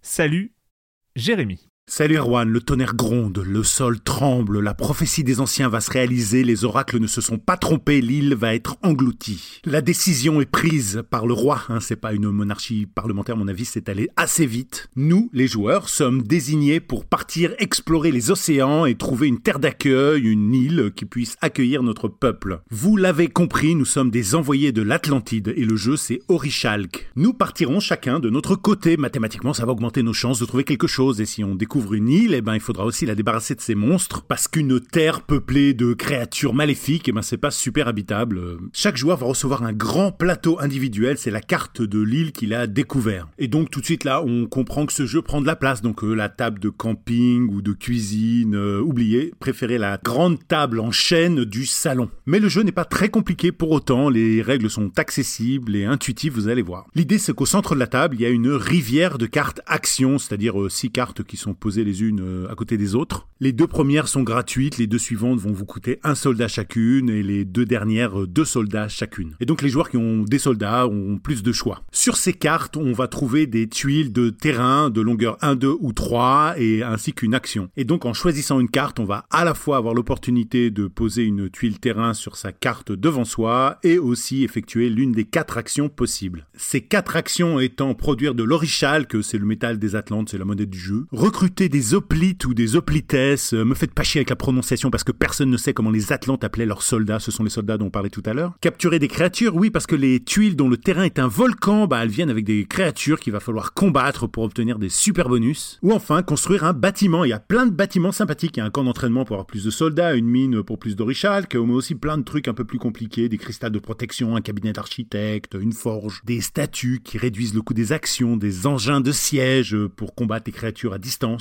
Et puis on pourra convoquer des titans, Theia, Thémis, Chronos, Hyperion si la superficie de leur terrain associé est suffisamment étendue, donc les forêts, les lagons, les déserts ou les montagnes. Ces titans représentent un point de victoire, mais ils passent facilement d'un joueur à l'autre. On pourra aussi obtenir des points de victoire en forgeant des médaillons à partir d'Orichalk, ou encore en construisant des temples qui nécessitent d'avoir les quatre terrains différents les uns à côté des autres. Et le premier joueur qui atteint les 5 points de victoire a gagné la partie. Alors il y a un peu de chance autour des combats contre les créatures qui se font à l'aide de dés, mais on n'est pas obligé de poser des créatures, on peut choisir d'autres stratégies pour obtenir d'autres avantages et aussi construire des bâtiments qui vous donneront des pouvoirs lors des combats. En tout cas, Orichal, que nous on a beaucoup aimé, c'est très sympa, c'est très coloré, euh, de 2 à 4 joueurs à partir de 12 ans pour des parties d'environ 45 minutes. Les auteurs Bruno Catala et Johannes Goupli, c'est illustré euh, superbement d'ailleurs par Paul Mafaillon et c'est édité chez euh, Catch Up Games. Voilà, je vous rappelle que quand on a du monde à la maison, on peut à la fois jouer sur la table de camping, sur la table de salon, sur la table de cuisine, par terre, sur votre bureau, je ne sais quoi. C'est pas comme les consoles ou les écrans où on ne peut jouer qu'à un jeu à la fois. Voilà. Au lieu de faire tourner la manette pour jouer à FIFA, organiser des soirées jeux. Bye bye. Ouais, bah, on empêche celui-là, tu peux pas jouer sur la table de camping. Hein. Donc, euh, c'est bien ce qu'il a expliqué. Donc, euh, hein, fais pas le malin. Euh, et encore un jeu Bruno Catala. Je sais pas, il en a combien. Je sais pas combien il a fait de jeux dans sa vie, ce monsieur, mais quand même très très impressionnant. Merci, Jérémy. Pas la semaine prochaine, c'est vacances, mais, mais à dans deux semaines. du coup, et puis vous pouvez retrouver toutes les chroniques de Jérémy sur le flux de podcast dédié Silence on joue la chronique de jeux de société. Et puis réagir évidemment dans le salon de société sur le Discord de Silence on joue, bien sûr. Euh, merci encore une fois, Jérémy. Et puis euh, bah là, on... c'est parti, hein. c'est parti. On monte dans un avion euh, avec des gens bizarres. et puis ça se passe mal, et puis, et puis ça s'écrase, et puis on se réveille, et puis on est dans un endroit pas hyper accueillant. Est-ce qu'on a envie d'être là vraiment? Je sais pas. Moi, je ah, sais pas. Vous, j'ai ah, l'impression que c'est votre kiff d'être là à cet instant-là où on se réveille avec un truc dans le bide et dont la, et le, seul la, seule perspective c'est d'éclater des armées de zombies euh, assoiffés de sang. Non, c'est assoiffé de sang les zombies? Bah non, c'est pas assoiffé de sang. ou de cervelle. Ou hein, de cervelle, voilà. De cervelle, de cervelle. On va, on va, dire cervelle.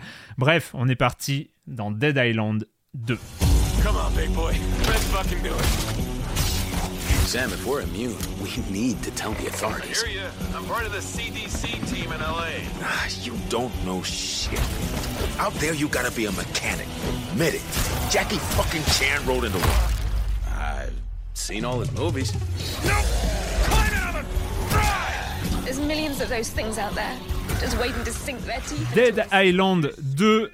La grande question, oui, il y a des zombies, oui, il faut les taper, mais avec quoi? Voilà, c'est ça peut-être le, cœur de ce jeu. J'en sais rien. Moi, j'ai pas joué autant que vous, mais c'est un peu euh, ce que j'ai ressenti aux, premières heures de jeu. C'est euh, ok, il y a tous ces zombies, mais avec quoi je vais les taper? C'est un peu euh, parce qu'il y a plein de choses. On peut, on peut, il faut avoir de l'imagination.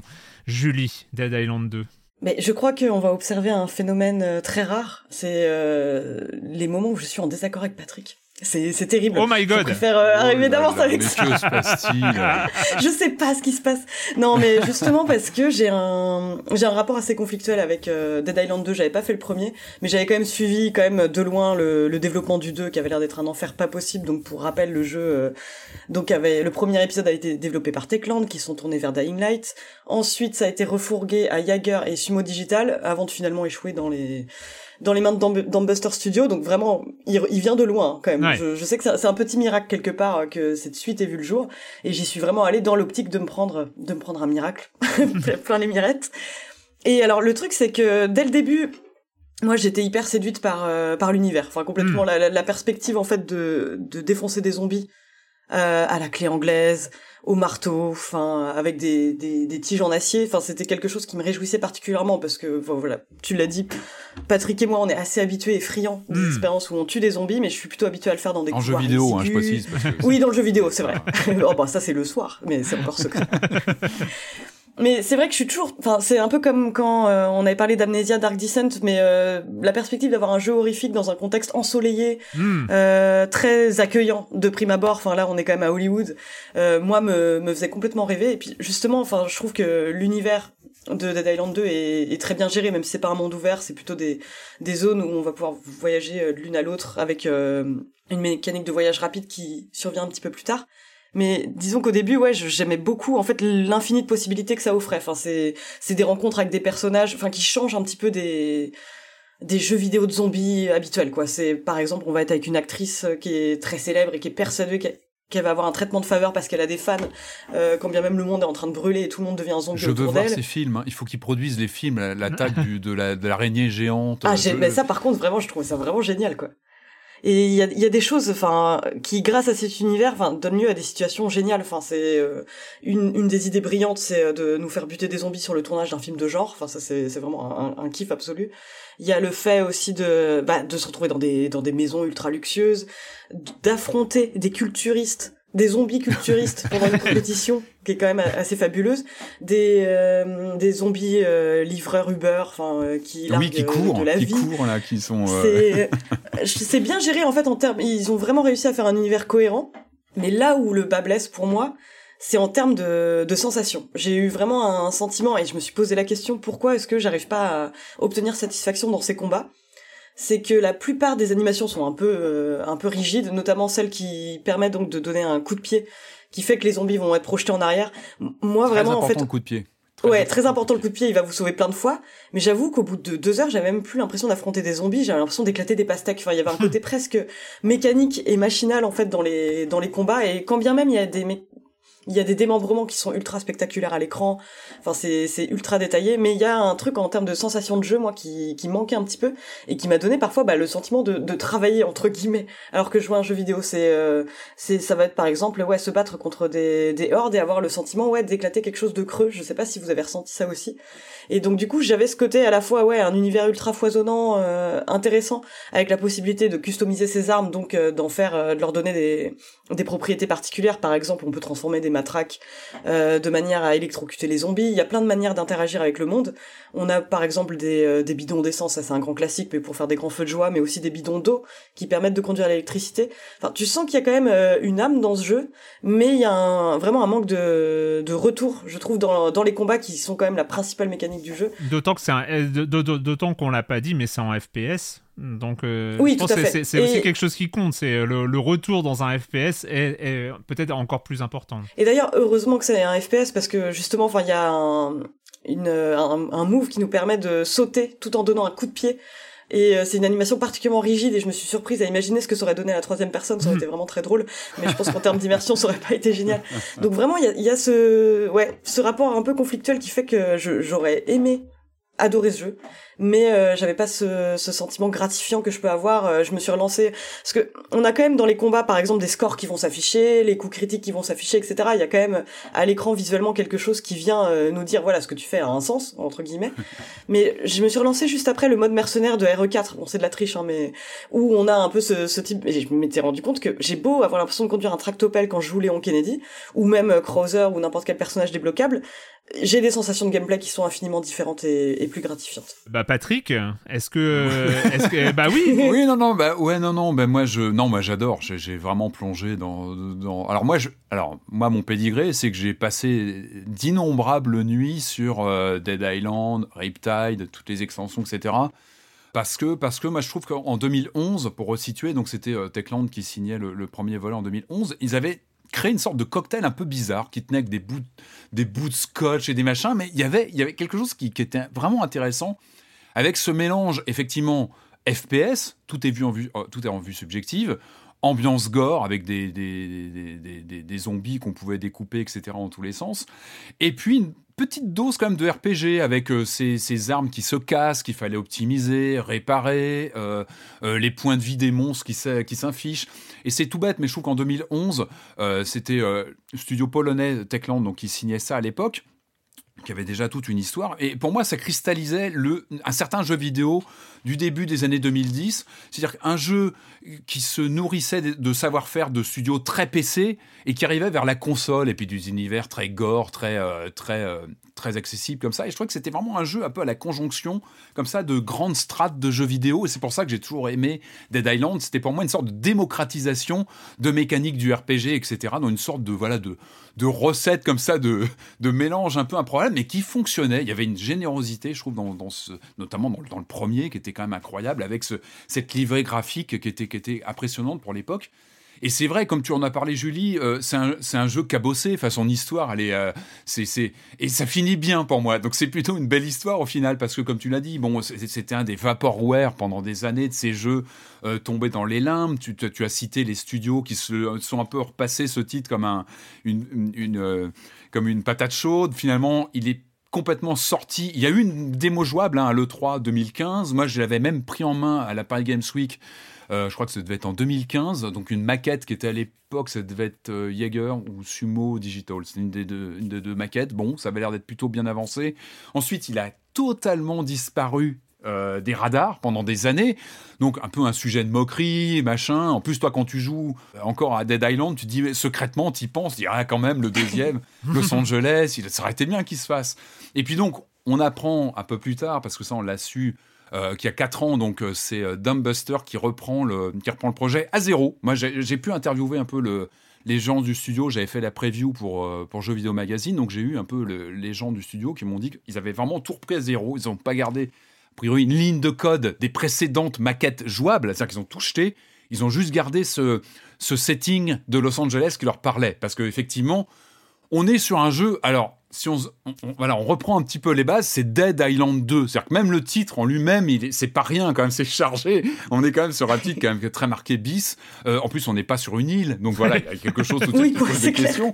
Euh, on est à Los Angeles, mais justement, ce qui a, je pense que l'intelligence de Dumbbuster, alors tu le disais, c'est un studio, c'est pas un studio qu'on connaît forcément pour ses dernières productions. Je crois que leur dernier mm. jeu, c'était Homefront Revolution, qui était loin d'être une flèche, ce jeu. Par contre, c'est vrai que l'histoire de ce studio anglais, euh, il vient de, restes d'équipes de Crytek, de Free Radical, donc c'est les gens qui ont fait Time Splitters, etc. Alors, la plupart sont partis, ils sont pas forcément dans cette équipe-là, mais il y a une sorte d'héritage quand même de savoir-faire technique. Et je pense que euh, quand Dumbbuster reprend les manettes, enfin reprend à zéro en fait euh, ce, ce, ce, ce postulat de Dead Island 2, il se pose pour moi les bonnes questions il y a 4 ans, c'est qu'est-ce quoi Dead Island? Qu'est-ce que c'est quoi finalement la promesse de ce truc? Euh, et ils vont faire les bons choix pour moi, c'est-à-dire qu'ils vont écarter euh, des trucs qui étaient très hasardeux sur le très hasardeux sur le sur le premier volet. Je pense au pilotage de voiture qui était un peu accessoire, qui apportait pas grand-chose, c'était un peu cassé. Je sais pas si vous vous rappelez. Si non, bon. Pilotage de voiture, c'était pas, pas les, les, grandes fulgurances du, du, titre original. Il y avait des mini-jeux pour casser les portes, ça marchait pas, c'était pas très très bien fichu. Et puis surtout, en face de ça, il y avait, comme tu l'as dit, Julie, Dying Light, parce que Techland, eux, ils ont continué et ils ont livré une sorte d'héritier euh, euh, spirituel avec Dying Light, qui était chez Warner à l'époque qu'on a tous accueilli, euh, que moi j'ai adoré. La suite, non, j'ai encore plus adoré il y, a, il y a quelques mois, parce que c'était vraiment une, vraiment une évolution naturelle de Dead Island, c'est-à-dire avec ce côté beaucoup plus verticale des niveaux, avec le côté Yamakasi. ils ont vraiment, ils ont apporté quelque chose avec Dying, Dying Light. Ça a été, euh, je crois qu'ils sont à 30 millions de ventes, donc ils ont bien, ils ont bien réussi à transformer l'essai. Donc qu'est-ce qui restait à Dead Island? C'était ça. C'est-à-dire que quand on, vient avec une suite à Dead Island, il y a ce côté un peu euh, décor, euh, etc. Et pour moi, le choix capital qui a été fait euh, par Dumbbuster, c'était de remettre le zombie au centre.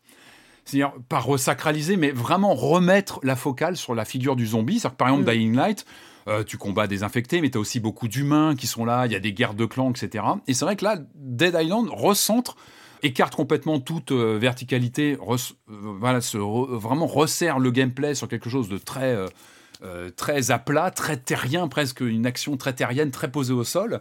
Par contre, il remet à l'honneur le zombie, et c'est vrai qu'il décoche bah, une des, un de ses points forts, c'est ce fameux système flèche. c'est le moteur procédural qu'ils ont mis au point pour créer du coup des myriades de zombies différents. C'est-à-dire que dans tous les décors qu'on va traverser, que ce soit Bel Air, Beverly Hills, voilà, tous les grands quartiers très photogéniques de, de, Los Angeles. On va croiser beaucoup de genres de zombies différents. Alors il y a des catégories, il y a, les gros mastocs, euh, on va avoir des, hurleurs, qui, ça c'est vraiment des grandes catégories qu'on connaît via d'autres jeux évidemment mais qui sont mis en scène. Et puis même physiquement, c'est-à-dire que d'un quartier à l'autre, on va avoir euh, bah, des joggers, on va avoir, euh, comme tu disais, des livreurs, on va avoir des, des surfeurs. Enfin voilà, on, crée, on, croise plein de, bonhommes ça, qui sont générés via ce moteur et surtout un moteur qui permet d'afficher des, des, des dégâts physiques qui sont qui sont vraiment réussis. je trouve que c'est vraiment oui, un des au niveau des détails, ça marche euh, très bien. Tu me disais l'impression de taper sur des pastèques, moi c'est pas vraiment du tout la sensation que j'ai eue. Moi, les premières séquences que j'avais fait, j'avais fait la preview, donc j'avais joué beaucoup sur un temps ramassé. Moi, j'avais fait des cauchemars. La première nuit où j'avais joué à Dead Island 2, je sais pas, ça m'avait marqué ces, ces, ces, découpages, ces espèces de charniers avec des, des, comme ça des tendons qui ressortent, des fractures ouvertes dans tous les dans tous les sens. Alors, je suis d'accord avec toi euh, au début, justement. Au, début, il y a vraiment ce côté, mais en fait, c'est au fil des heures que j'ai eu le sentiment d'éclater des pastèques, ouais. D'accord, oui, parce que le côté, bah, le côté répétitif, je vais y venir, mm. mais qu'il y a un côté répétitif qui est très très, euh, qui est très très euh, présent aussi.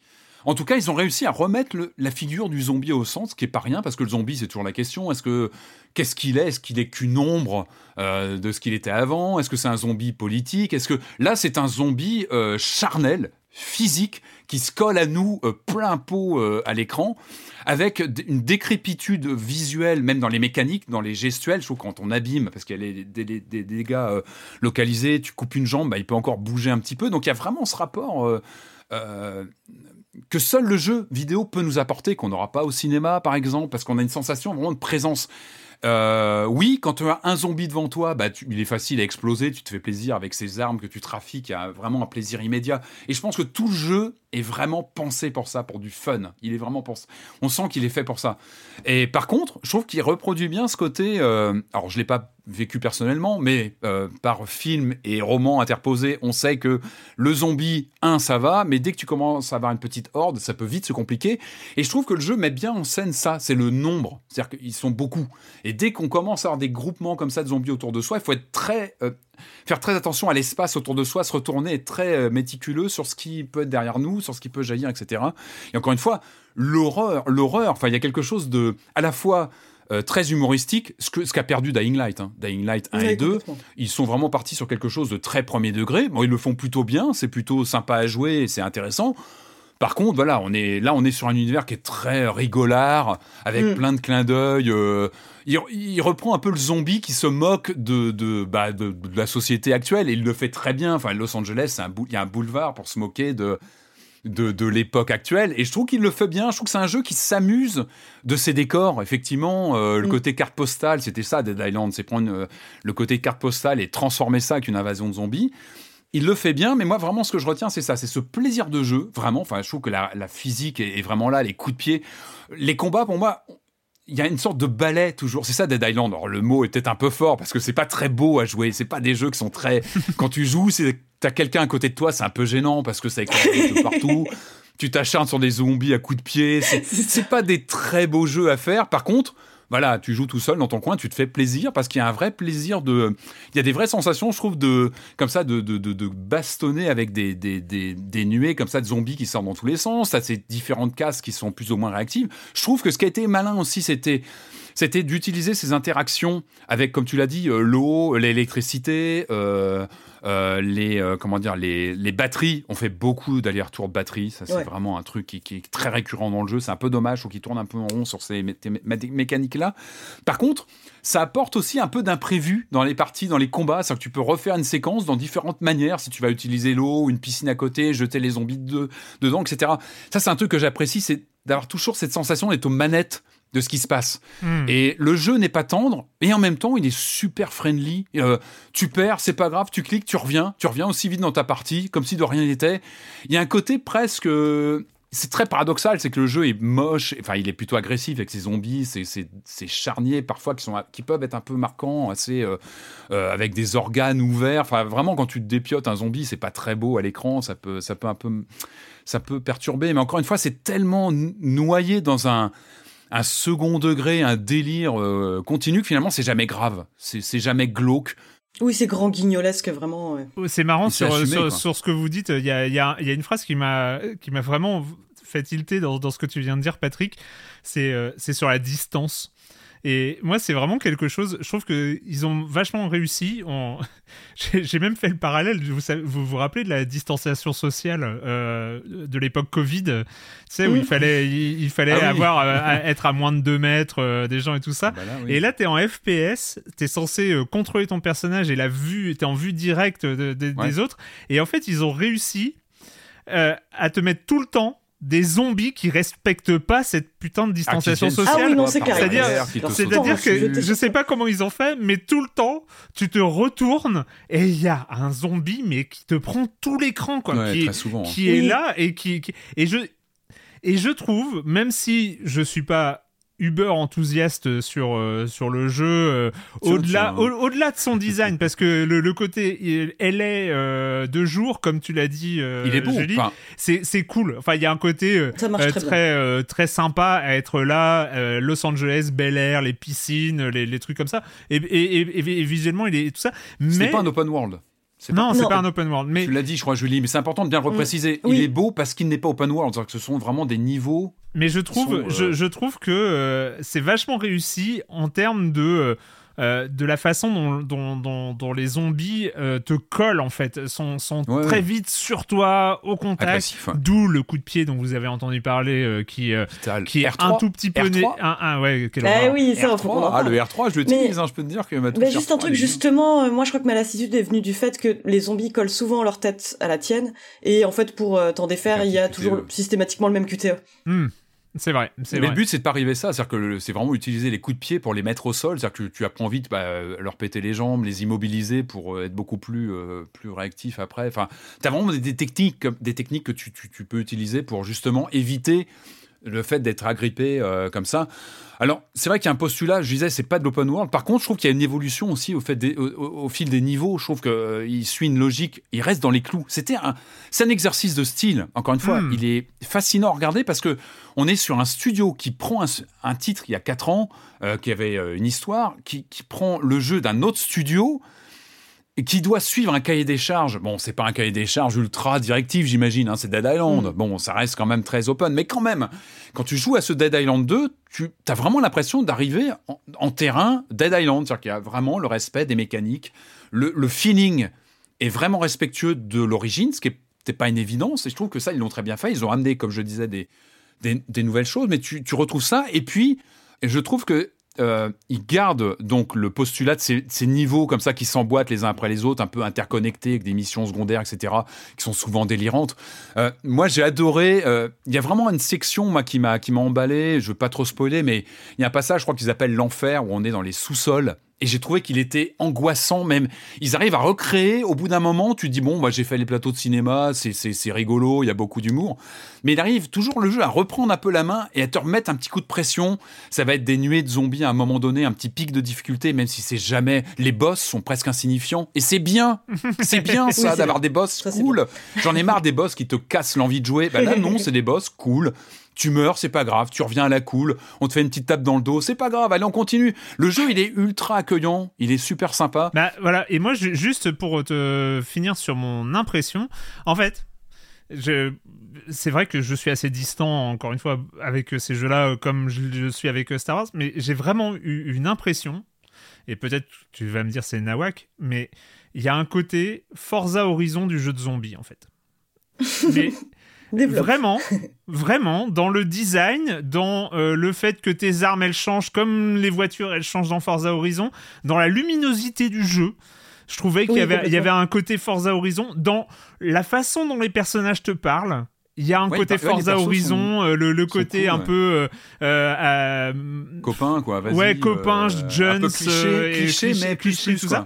J'ai voilà, j'ai un côté Forza Horizon du jeu de zombies, le, le, côté un peu vain aussi, comme peut l'être Forza Horizon, un peu vain, mais en même temps fun ultra euh, quoi. Enfin, en fait, très orienté sur le fun pour le fun, par le fun.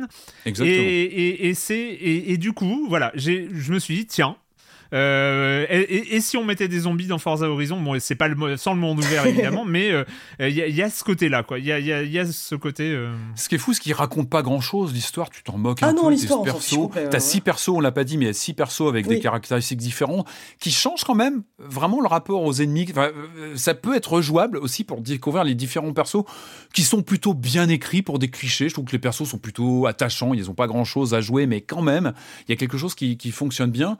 Euh, il raconte pas grand chose, les scénarios. Par contre, c'est vraiment bah, l'expérience pure, ça va être exploré. Moi, j'adore ces, ces, systèmes de mini-quêtes euh, moi hier, j'avais scotché sur euh, une mission sur euh, Venice Beach avec le poste de police. Fallait entrer dedans. Fallait trouver comment entrer dedans. T'as une sorte de petite énigme contextuelle. Il faut trouver comment péter un système. De... C'est tout bête, mais tu t'amuses et tu vas avoir des clés qui sont cachées sur certains monstres qu'il faut aller buter. un peu par, par hasard, tu vas buter un monstre, tu vas trouver une clé. Bah tiens, c'est la clé qui va ouvrir un coffre à tel endroit de la carte.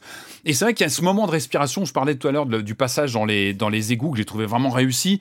D'ailleurs, il y a un perso du premier Dead Island parce qu'il raccroche quand même les wagons de Dead ah Island qui te dit ah, euh, ah, bah ouais dans Dead Island 1 euh, je te donne un je te donne un raccourci il faut passer par les par les souterrains les les on va dire les égouts tu vas voir c'est pas rigolo mais ça vaut le coup tu le fais et c'est ça aurait pu être le pire moment du jeu parce qu'il s'écarte un peu du côté carte postale. Par contre, je trouve qu'il a une, il a une pointe horrifique à ce moment-là. Ils appellent ça l'enfer et c'est étouffant.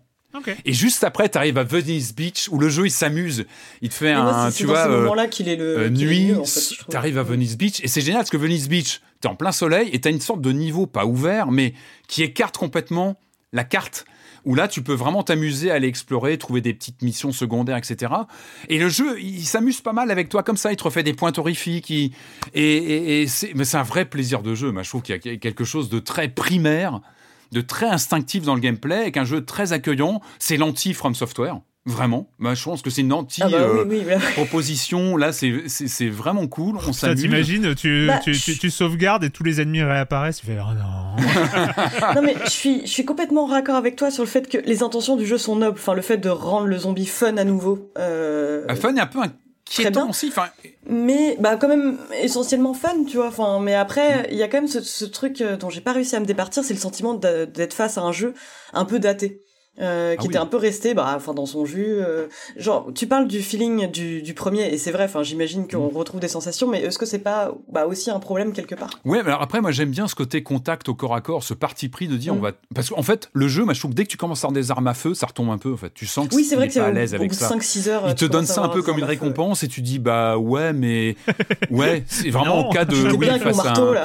mais en fait moi je les ai vite écartés c'est pas là-dedans que je me retrouve et tu sens que c'est presque un échec de ce c'est que tu dis non il pas fait pour ça.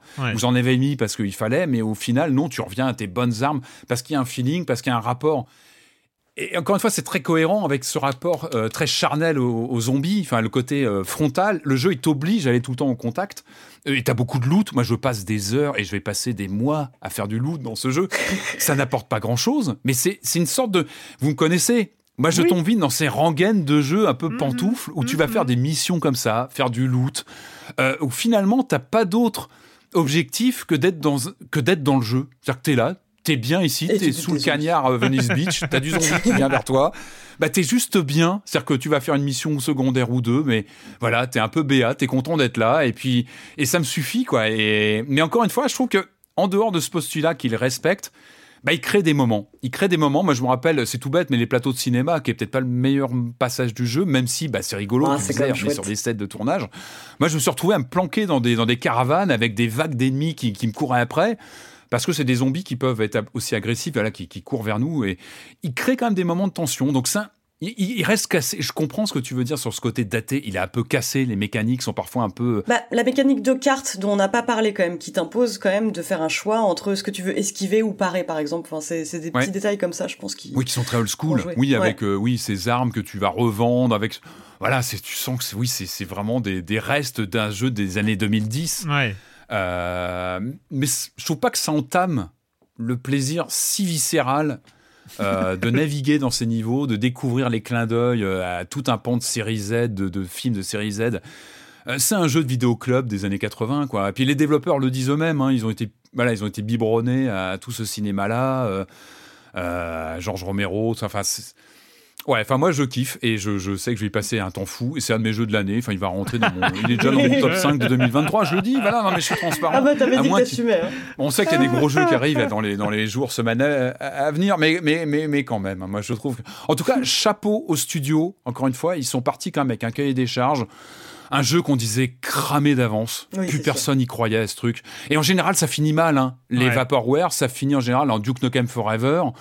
Euh, t'as quoi? T'as un The Last Guardian qui, qui, est un peu l'anti-exemple, mais en, général, tu sais que ça finit mal. Et ben là, c'est une belle histoire. Une belle histoire de jeu vidéo ben avec des gentils zombies. Plutôt pour public averti, il faut quand même le redire. Je pense qu'il faut quand même resignaler que c'est c'est un ah, Peggy 18. Ah, il y a de l'entraille, hein. Il y a de l'entraille. Il y a du hein. gore. C'est du gore qui est encore une fois, qui est tellement rigolard que c'est pas méchant, mais ça peut, ça peut perturber. Il faut quand même le redire, c'est un jeu plutôt pour adultes et, à pas à jouer forcément en famille le dimanche. Euh, voilà, éviter. Je pense que voilà, évitons. Jouer plutôt à Forza Horizon, le... pas la version zombie. Dead Island, 70 euros sur console, 60 euros sur PC et, euh, et puis voilà. Et je pense qu'on a fait le tour du massacrage de zombies. Euh, on va continuer, on va finir euh, cette aventure en repartant sur un monde euh, où le sang n'existe pas, où tout est en cube. C'est autre chose, c'est une autre ambiance. Mais avant ça, comme d'habitude, s'il y a de la pub, c'est maintenant. Hey, I'm Ryan Reynolds. At Mint Mobile, we like to do the opposite of what Big Wireless does. They charge you a lot. We charge you a little. So naturally, when they announced they'd be raising their prices due to inflation, we decided to deflate our prices due to not hating you. That's right. We're cutting the price of Mint Unlimited from $30 a month to just $15 a month. Give it a try at mintmobile.com slash switch. $45 up front for three months plus taxes and fees. Promo for new customers for limited time. Unlimited more than 40 gigabytes per month. Slows. Full terms at mintmobile.com.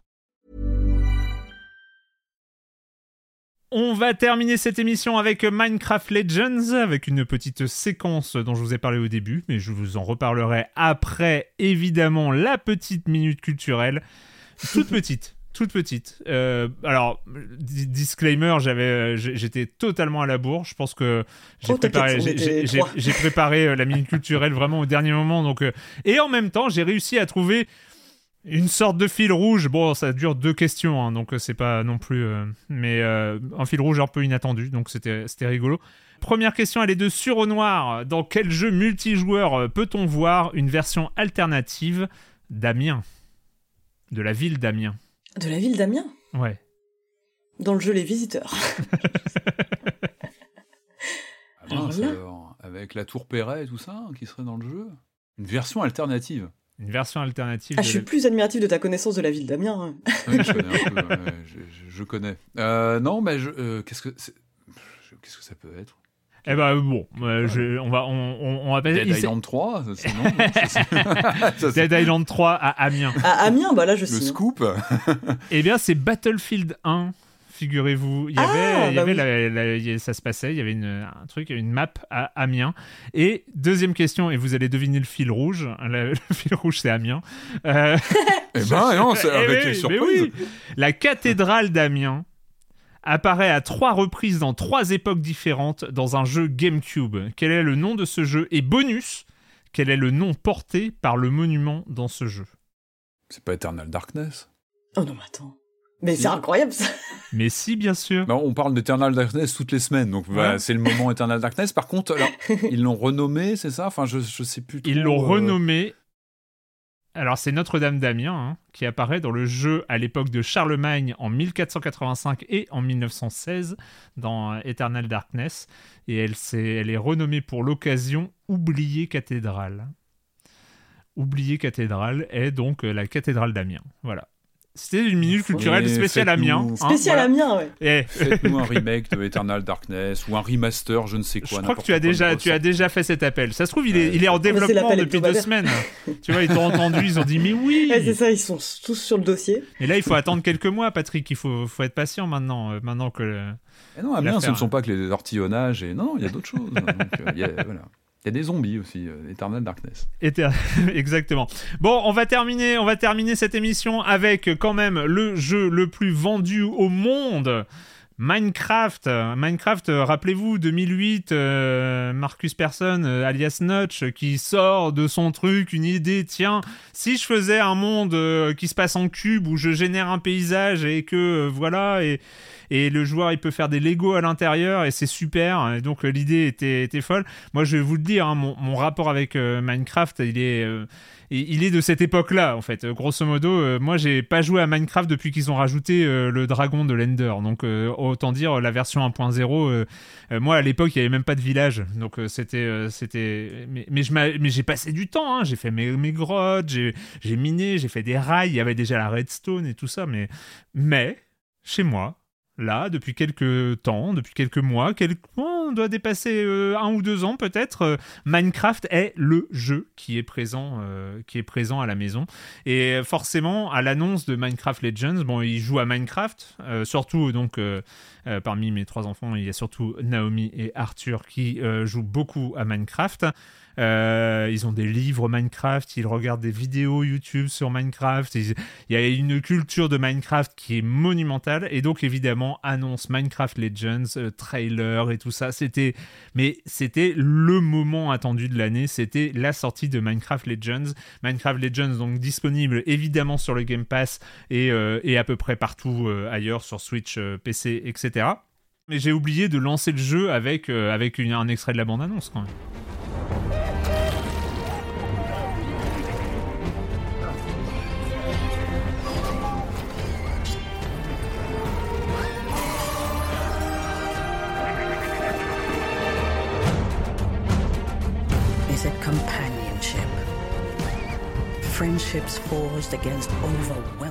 Donc, Minecraft Legends, reprenons, les choses au sérieux. Je vous ai, euh, je vous ai parlé. Qu'est-ce que c'est Minecraft Legends? Donc, dès le trailer, on savait, il s'était orienté Minecraft jeu de stratégie.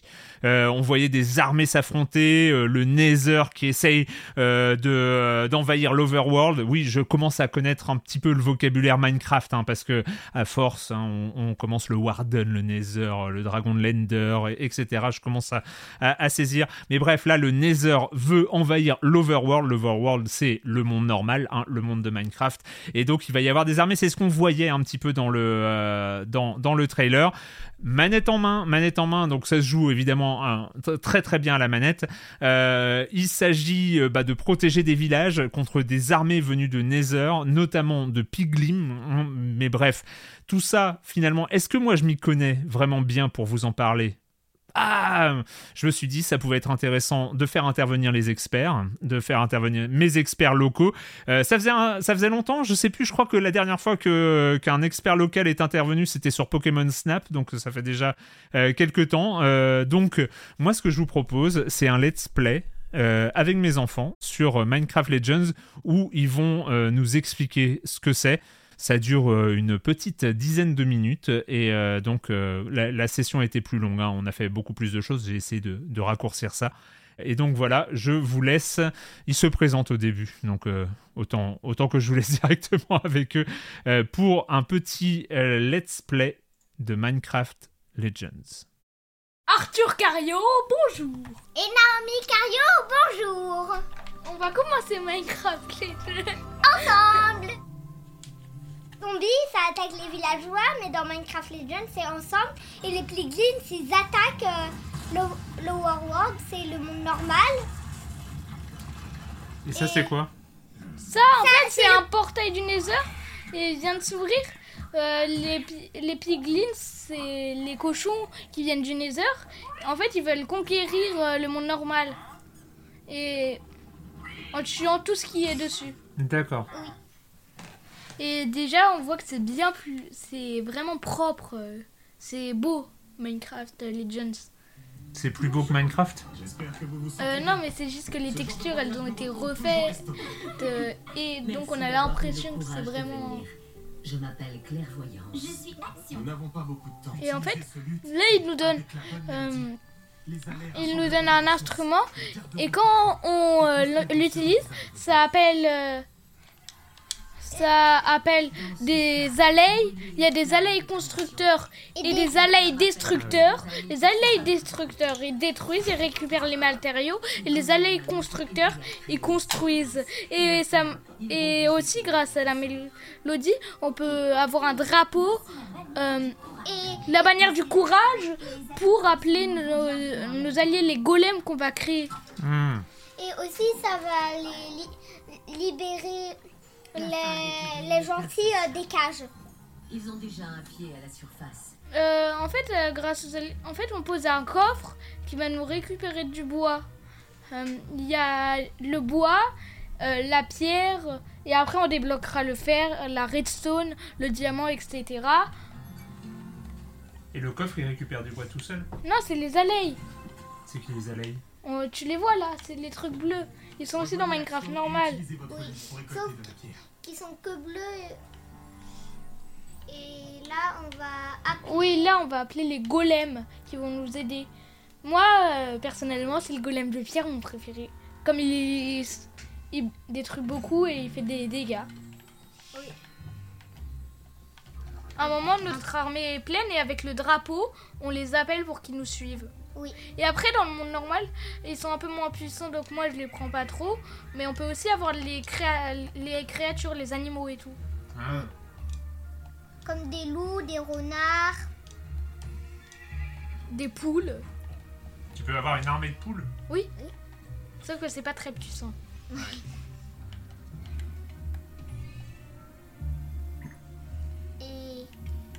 Du coup, on va prendre des ressources, du coup, de la pierre et du bois.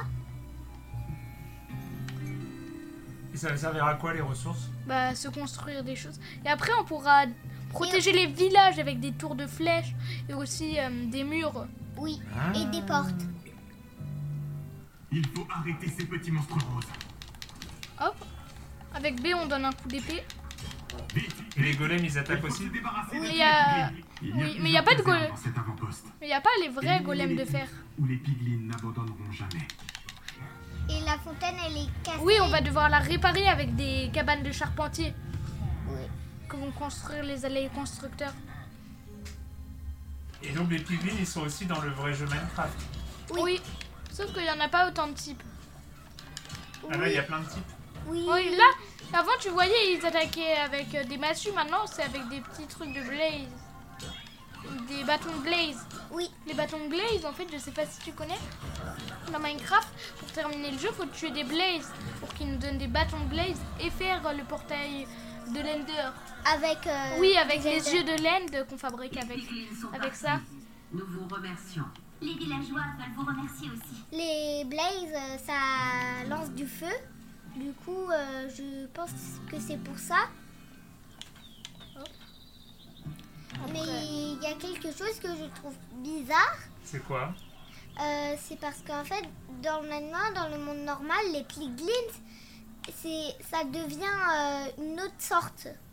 C'est plus des piglins, ça se transforme. En quoi? Euh, en, z- en piglins zombifiés. Oui. C'est des piglins, mais qui sont zombifiés. Et ils sont gentils dans tous les cas, sauf si on les attaque. Oui. Donc, ah, ça c'est dans le Minecraft normal, tu veux dire Oui. Oui. Dépêchez-vous. Bah t'as fait des tours déjà. auront besoin de votre Oui, mais normalement, j'aurais dû faire des murs. Ah Et t'as pas fait de mur. Les piglins Non, moi, je croyais que c'était un autre village. Alors assurez-vous de Euh, garder un œil Arthur, sur tu votre es sûr que tu vas dans la bonne direction? Maman mia. Euh, ah, Regarde, regarde en haut, regarde ta boussole. Oui, oui, par là, par là. Non, ils arrivent, les piglins. Au secours T'as rien préparé Oui. C'est la première vague? Oui. Et après, on en voit d'autres arriver. Par exemple, là. Là, il n'y a pas de tour de flèche de ce côté-là. Oh non, ça se fait attaquer. Là, ils sont attaqués là. Oui, j'ai vu. Ah. Voilà, t'es en feu. C'est pas grave. Pourquoi? Je m'en fiche, coûte que coûte. Euh, je sais Allez, fais des tours de flèche. Encore. Ah, ils sont là. Nous savions que vous alliez y arriver. Et là, il va falloir faire quoi? Là, il y a trois avant-postes de piglin. Et là, il n'y a pas de tout. hein. Après, là, là, il y a des squelettes, là, des zombies. D'accord. Et aussi, dans... plus tard dans la voie- aventure, il faudra détruire plusieurs euh, portails du Nether. Ah oui, là, la cinématique avec le creeper. Ah oui Et après, on pourrait les. a- Il y a des Après, on va. creepers Oui, ils sont gentils. Il y a aussi des Ils squelettes. sont gentils Oui. Oui. Euh, Les creepers oui. Et ils explosent quand on les a avec nous. Tu veux dire, les creepers, c'est des copains Oui. Non, au début, en fait, ils se pas, prennent pas à la guerre comme ils veulent aussi avoir le monde normal. Mais après, on va les sauver, leur village. On va les sauver. Et on Un va- village de creepers Oui, et de squelettes aussi. Et de zombies villageois. Et quand on va les tu sauver. l'as jamais réussi, Arthur. Non, mais c'est juste que j'y suis pas allée. Hein. Oui, c'est un peu... euh, Donc j'ai pas pas réussi. Et les squelettes aussi, c'est des copains? Oui, non, mais après qu'on ait conclu la. Oui, même si c'est des monstres euh, dans le Minecraft normal. Ah bah, dis donc. Et, c'est... Et moi, je... Je préfère que ce soit les piglins qui soient méchants avec nous que les creepers. Parce que dans... Avant, j'avais terriblement peur des, pique- des creepers. Ah oui. T'as moins peur des piglins que des creepers. Oui.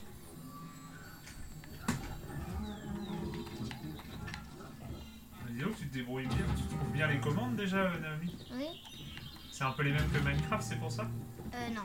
Non? Ah, mais après, il faut que je me dépêche pour le village. Quel soulagement. L'eau coule à nouveau. En plus, ça va réparer les pierres euh, comme ça. Les piglins Cassé. lancent une attaque contre un autre village. Il n'y a pas de temps à perdre. Les villageois ont besoin de vous. Pourquoi t'as envie de jouer à Minecraft euh, Legends, toi Votre carte et votre boussole Parce que c'est bien et c'est une autre sorte de Minecraft et c'est mon préféré jeu. Minecraft, c'est ton jeu préféré Oui, du coup, c'est c'est l'un. euh, J'aime bien et comme euh, Minecraft Legends, Arthur et moi on l'attendait depuis assez longtemps, du coup je suis contente. Est-ce que tu vas jouer plus à Minecraft normal ou à Minecraft Legends Euh, là, bah, je sais. euh, là, je sais que j'ai joué plus à Minecraft euh, normal que Minecraft Legends. Oui. Et mais maintenant Je sais pas. Tu vas quand même continuer à jouer à Minecraft normal. Oui, bien sûr. Et. En fait, je pouvais pas être déçue comme euh, j'avais vu le trailer et je, je l'ai attendu depuis vraiment depuis qu'il est sorti et ben je l'attendais. Alors euh, c'est sûr que je l'ai aimé et j'ai beaucoup joué comme c'est je trouve que c'est un bon jeu. D'accord. Et tu vas euh, continuer à jouer au vrai Minecraft? Bah oui, je vais jouer un peu autant aux deux. Autant ou deux? Oui, comme Minecraft Dungeons.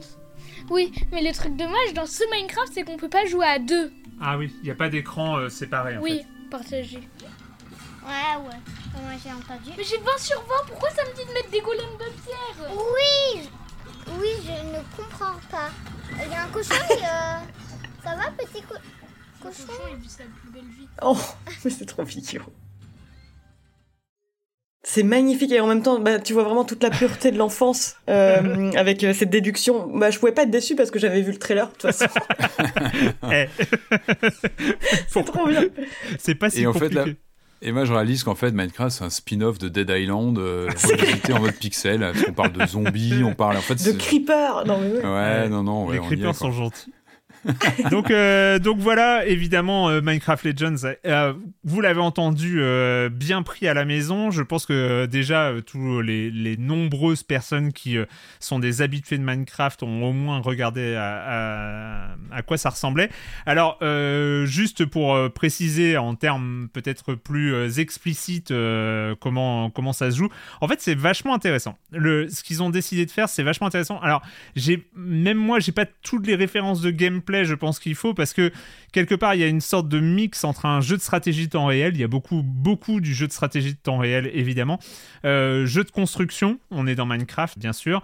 Et voilà, et ils ont mixé quand même pas mal de choses. J'ai l'impression qu'il y a même presque des éléments de MOBA dans la version multijoueur parce que la version multijoueur, tu as un, un- vraiment un gros mode versus, tu as un mode campagne qui est euh, avec un scénario propre. Donc, euh, évidemment, il va falloir euh, combattre les armées du Nether qui viennent, euh, euh, qui viennent conquérir euh, l'Overworld. Et donc, euh, pour ça, en fait, il y a, deux choses. C'est-à-dire, il va falloir défendre des villages. Là, en, euh, j'avais oublié cet élément de gameplay. On est parfois à la limite du tower defense, c'est-à-dire qu'il va falloir faire des constructions autour du village, des tours de flèches qui sont d'abord en bois puis en pierre, et d'autres trucs qui vont des, bâtiments qui vont être améliorables quand on aura débloqué la redstone, quand on aura débloqué d'autres d'autres matériaux. Donc ça c'est le côté défense, tower defense.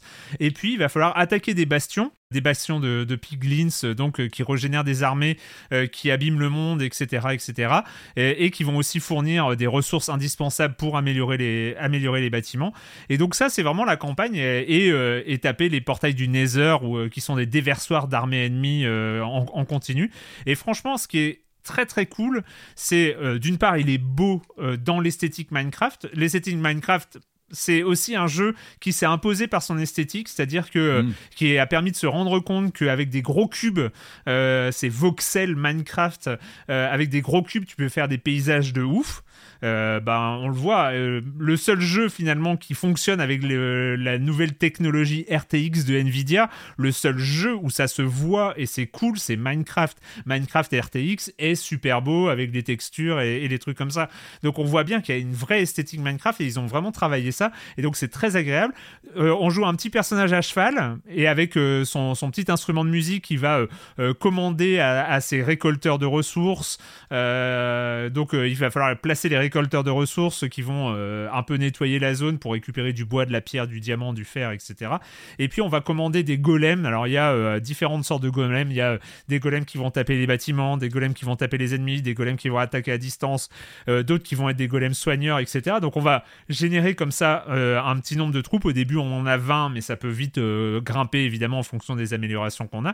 Et bref, voilà, il y a tout un, un univers de gameplay qui, euh, même si là aussi il fait patchwork, mais pas tant en fait. Il y a une sorte de cohérence générale qui, se crée et qui aboutit à, un mode versus qui est, euh, qui est assez intéressant où là on va se battre. Euh, c'est là où je, je trouvais que ça rappelait le MOBA parce qu'il y a deux équipes qui vont, se battre. Il va falloir détruire le, camp des, adversaires. Et il y a tout un système de récolte de ressources dans la nature où les piglins, euh, donc les ennemis de la campagne, deviennent euh, des pourvoyeurs de ressources pour améliorer son camp, pour pouvoir battre les ennemis et protéger, euh, sa zone. Et là aussi, on retrouve des éléments de tower defense ou des, éléments comme ça de siège où il va falloir prendre la, cité adverse, enfin en tout cas les, fortifications adverses. il va falloir faire un siège, construire des unités d'attaque à distance, etc. Bref, je, je suis pas allé totalement en profondeur euh, parce que j'avais des spécialistes, euh, tout ça, vous avez bien vu. hein, donc, euh, pas c'est besoin. clair. Et mais mais pour le coup, je trouve que la, la proposition là de Mojang, nouvelle itération, il faut voir que on en est finalement au quatrième, euh, enfin au troisième genre de jeu dérivé de Minecraft. J'en oublie peut-être, hein, euh, mais disons qu'il y a le Minecraft de base qui lui évolue, continue à évoluer. Euh, euh, J'ai découvert qu'il y avait une mythologie Minecraft de ouf. Enfin bon, il y a- il y avait des, des- des choses incroyables à, à découvrir là-dedans. Euh, Il y avait le Minecraft euh, bah, de Telltale. Euh, Oui, le vrai, story le- mode euh, qui, Oui, euh, bon, qui avait dérivé en Netflix. mode série sur Netflix enfin euh, Euh, il y a le Minecraft Dungeons qui est un Ouais, qui est très très bon hack and slash Que je connais un peu rogue, plus, ouais, du rogue hack and slash euh, qui euh, fonctionne particulièrement bien qui est très propre aussi euh, et qui profite bien de cette esthétique. Et là nouveau genre je trouve qu'ils ont ils le sortent pas en grande pompe. C'est pas sorti comme la, la grosse prod. Alors le jeu est à 40 euros, hein, disponible. euh, Il est disponible sur le Game Pass et sinon il est à 40 euros. Mais vraiment, il est, euh, il est profond. Enfin, il y a vraiment euh, plein de, plein de petits éléments. Ce qui est cool, c'est qu'ils utilisent bien les spécificités de Minecraft, le façon de récolter le bois, des cubes, tout est en cube évidemment, et, les, et les différents matériaux, la redstone, le diamant, enfin tout, la, la hiérarchie des matériaux qu'on retrouve dans Minecraft est, préservée ce genre de choses. Et en même temps, eh ben, ils ont réussi à mettre plein de petits éléments de gameplay avec une carte qui va être à conquérir, avec des factions différentes qu'il va falloir sauver, embaucher, euh, les creepers, les squelettes et les, trucs comme ça. Enfin bref, euh, très très très belle, euh, très très très belle proposition. Je pense que c'est un bon moyen. on sait que Minecraft marche beaucoup pour les enfants. Voilà, il y a, ce côté éduquer les enfants au jeu de stratégie et à la tactique, la stratégie et tout ça. Je trouve que c'est un, vraiment un super idée. Ouais, puis c'est Voilà, ça, il faut euh, au niveau des, des contenus. Enfin, Minecraft, j'imagine Ah ouais. que c'est c'est- c'est- c'est très surveillé. Enfin, voilà, il n'y a pas de Ah risque. bah a oui, oui, de- c'est- totalement, Pour des enfants, euh, c'est important, quoi. Ouais. Et j'ai l'impression que le mode multijoueur est assez euh, peut être assez intense. Euh, j'ai déjà regardé un petit peu. Il y a déjà du bon niveau. Enfin voilà. Je dis pas que c'est un futur jeu euh, qui va euh, supplanter League of Legends. hein, je, je dis pas ça. Mais il y a, un côté assez soigné au niveau stratégie multijoueur. Bref, voilà, Minecraft Legends. Moi, j'ai parlé un peu, un, un peu longtemps. Je pense que c'est la première partie que vous en a dit le plus.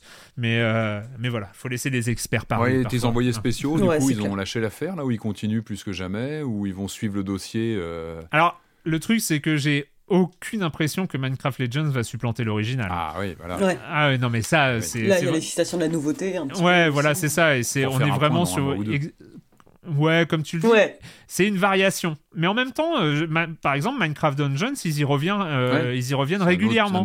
C'est pas leur jeu majeur. Mais de temps en temps, ils reprennent Minecraft. Ah tiens, c'est vrai, j'avais telle arme, j'avais telle armure. Allez, on repart à l'aventure, on fait euh, une, un ou deux runs et puis euh, c'est reparti.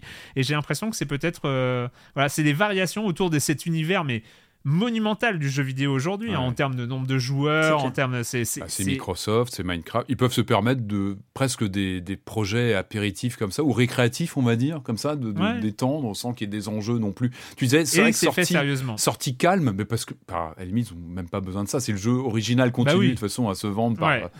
Enfin, à fonctionner, à, à- à produire euh, des bah, revenus. rien que. Minecraft dans le nom, euh, c'est. euh, Voilà, un-. À quand le Ouais. film live action maintenant? C'est ça, c'est ça la, la grande question. Please, please, no. ah si, allez, allez. si, si, si. Quel Cyberpunk un peu, un peu bizarre. je- Bon bah écoutez, euh, c'est fini pour cette semaine euh, avec euh, les jeux vidéo. Et puis euh, bah, pour terminer cette émission, c'est le moment de la question rituelle à laquelle vous n'allez pas échapper. Et quand vous ne jouez pas, vous faites quoi Hein Julie? Eh ben, écoutez, moi, je vous avais déjà parlé de mon amour de Makoto Shinkai lors d'une précédente émission où je vous parlais Tout de l'artbook de Your Name que je lisais et relisais en attendant la sortie de Suzume. Et Suzume est sorti et j'ai Oh. pu aller le voir et euh, j'étais euh, bah absolument euh, séduite. En fait, c'est vrai que c'est finalement je connaissais pas bien Makoto Shinkai, euh, j'avais juste vu Your Name euh, auparavant. Et donc j'avais pas tout à fait compris ce que Marius entendait à ce moment-là par le côté bah il y y a clairement une formule et là on le voit enfin rien que dans l'intrigue donc l'intrigue c'est euh, l'histoire d'une jeune femme qui dont les parents sont morts pendant le le séisme et le tsunami de 2011 qui euh, rencontre un jeune homme dont euh, la mission sur Terre est de fermer des portes en fait pour éviter qu'une catastrophe naturelle puisse euh, décimer le monde. Donc en gros, il y a aux quatre coins du Japon des portes qui s'ouvrent un petit peu partout, des portes duquel euh, essaye de s'échapper une espèce de démon géant qui prend la forme d'un ver rouge. Et euh, donc en fait, on va un peu suivre leur, leur périple à tous les deux pour fermer toutes ces portes. Et il y a quand même un des meilleurs personnages d'animé que j'ai vu de ma vie, c'est que très tôt, le, le, le jeune homme qu'elle croise euh, est transformé en chaise, en chaise à trois pieds, euh, ce qui donne un côté Ah oui, euh, rudement, rudement attachant à son personnage. Mais c'est pas mal parce que c'est un peu le personnage du beau gosse un peu ténébreux où tu te dis oh bah super original. Ouais. Mais le fait qu'il devienne une chaise rend tout ça beaucoup plus beaucoup plus cool quoi. Et euh, bah, enfin, c'est vraiment euh, des, des, des- un enchaînement de décors absolument magnifique. Enfin, c'est c'est c'est absolument superbe et un duo de personnages qui fonctionne euh, rudement bien. Et ça m'a donné envie en fait de regarder tous les Mako- les Makoto Shinkai. Et j'ai enchaîné après avec euh, les Enfants du Temps où là on a pareil la même formule, un duo de personnages, un, un jeune homme et une jeune femme dont une a le pouvoir en fait de euh, d'arrêter la pluie ou de faire venir le soleil. Et, euh, et c'est également très très chouette. Je recommande. Ok. Patrick Alors, vu que ça va être les vacances, deux recommandations pour le prix d'une. Allez, on, on enchaîne très vite. Euh, non, je vais vous parler moi d'un documentaire qu'un abonné Twitter qui se reconnaîtra peut-être hein, euh, m'avait conseillé et je salue euh, son, son, son, son petit tweet. Euh, c'est un documentaire sur arte.tv, donc on peut voir en replay euh, sur les box ou sur le net, sur AA. le groupe norvégien des années 80. Ça dure une heure et demie et c'est excellentissime parce que Oh là là, ouais. c'est loin. Tu, tu l'as vu peut-être, non? Et Non, mais tu Ah, m'as dit AA, et, euh, Arte, bah, je vais voilà, aller, je AA, signe, ça nous parle tous. euh, AA, groupe mythique des années 80. C'est quand même un, un de ces groupes. Évidemment, bah, on, on les connaît pour leur succès euh, qui restera, qui perdurera après eux. C'est Take On Me, évidemment. Mais ils ont Mais aussi oui, quand même signé. Remis au la- goût du jour avec The Last of Us. et ils ont, bah, évidemment, ils ont aussi signé une bande originale d'un James Bond. C'est pas rien, c'est aussi une consécration. Non, non, pourquoi j'en parle? C'est le documentaire d'une heure et demie qui retrace toute l'histoire de, de ce, de ce groupe emblématique avec les galères des débuts, la percée prodigieuse au début des enfin, au milieu des années 80, avec cette sorte d'alchimie euh, musique euh, imparable et puis un clip du tonnerre euh, complètement fou qui a, fait complètement exploser le, groupe. Et pourquoi c'est intéressant? Parce que c'est tout sauf une agiographie en fait. Ça montre les failles de, ces, de ce trio en fait qui s'est bah voilà, qui s'est formé, qui a connu des galères ensemble et qui aujourd'hui, c'est marrant parce qu'on les voit vieillir, on voit aussi l'évolution d'un groupe euh, qui a tenté de d'aller vers de l'expérimental, on le voit très bien. On, on sait qu'il y a des albums un peu plus pointus, plus expérimentaux dans les années 90 ou début 2000, je crois. Je connais pas bien leur, leur chronologie après, et ça a pas marché. Et en fait, en filigrane, on voit dans ce documentaire qui est très proche d'eux, vraiment qui les suit, qui les fait parler, où ils, ils- ils se, ils se livrent beaucoup, même sur leur, euh, leur vécu personnel, montre un peu bah, le côté la fête est finie en fait. C'est-à-dire qu'ils vivent avec cette, euh, Ouais. cette sorte d'icône de, de groupe à midi net des années 80 qu'eux-mêmes rejettent aujourd'hui. Ils, ils ont essayé très longtemps d'aller contre ça. T'as l'impression qu'ils voulaient faire autre chose, ça a jamais vraiment pris, et il y a une sorte de rendez-vous manqué qu'un grand groupe aurait pu s'imposer après et créer autre chose. Et on en sort un petit peu avec ce regret de se dire mince, ils n'ont pas réussi à se transformer. Euh, ils font toujours des tournées. Je crois qu'ils sont séparés, ils sont remis ensemble parce que parce que c'est une cash machine. Ah ah. Enfin voilà, ça remplit encore des. Alors pas forcément des grands stades, mais ils sont toujours présents. Euh, ils sont, comme, comme tu disais, ils sont toujours là dans la pop culture, ils sont toujours évoqués par leurs leur grands titres. Mais voilà, il y a un autre AA plus expérimental qui est un peu, euh, un peu tombé en, en désuétude, enfin, qui n'a pas percé. Et on, on voit très bien ressortir ça, les aigreurs aussi dans le groupe, à voir. Et c'est très bien fait, très bien foutu, très proche des, des, des trois, des trois acteurs principaux euh, du, du groupe. Et sinon, visionnage Et sinon. de cette semaine, deuxième. Je suis désolé, je vais très très vite. Alors moi, j'ai revu un, pas de problème. un, un vieux film de Brian De Palma, euh, Body Double, que j'avais pas vu Ah depuis oui, des super. années. Je l'avais vu au début que j'avais le câble. Enfin bref, ça faisait euh, 20, 20, 20, plus de 20 ans que je l'avais pas vu. Oh, mais quel pied de revoir ce film. Ah, il est tellement bien. Avec une des plus belles maisons. euh, Ah mais aux alors mais alors mais il est incroyable. Alors moi je l'avais pas vu de- depuis très longtemps. Je l'ai redécouvert. Une baffe magistrale. Alors c'est du De Palma époque euh, Hitchcock. C'est-à-dire que il s'embarrasse pas De Palma. Alors pour tout dire, c'est un film de 84 je crois. Donc on est on- on- on- là on, on est chez un De Palma qui sort toujours de Scarface. C'est-à-dire qu'on imagine qu'il y a encore des volutes de, de- de produits toxiques autour de lui quand il arrive sur le tournage de, de ce film qui est, alors c'est quand même pas rien, excusez du peu, c'est une sorte de mash-up, c'est vraiment le fil rouge aujourd'hui. C'est un mash-up improbable entre quand même Vertigo et Fenêtre sur cour. On y va clairement, on est en 84, il nous fait un mélange des deux des deux bastions américains hollywoodiens de, de Hitchcock et ça marche du- tonnerre, c'est incroyable. C'est en même temps un film très 84, euh, tout, les coupes de cheveux, le look, la musique, il y a quand même, alors je, bon, je spoil un peu, mais il y a Frankie Goes to Hollywood, eux-mêmes sont là, ils apparaissent, ils sont invités, on est bien, on est, c'est incroyable.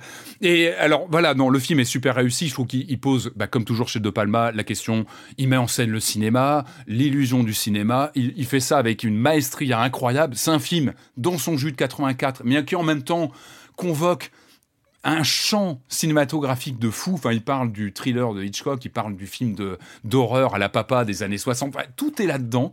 Et alors, et alors, une bande originale que je me passe en boucle depuis.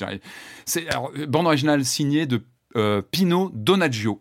Elle est à la fois très 80. Et il y a des fulgurances, il y a des titres. Il y a un titre, on dirait un jeu NES.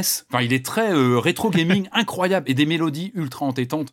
Et alors, je vous dis juste, si vous pouvez aller l'écouter, hein, parce qu'il est très dur à acheter. Enfin, les pressages sont introuvables, mais on peut le trouver sur euh, sur des sur des plateformes euh, sur des plateformes bien connues.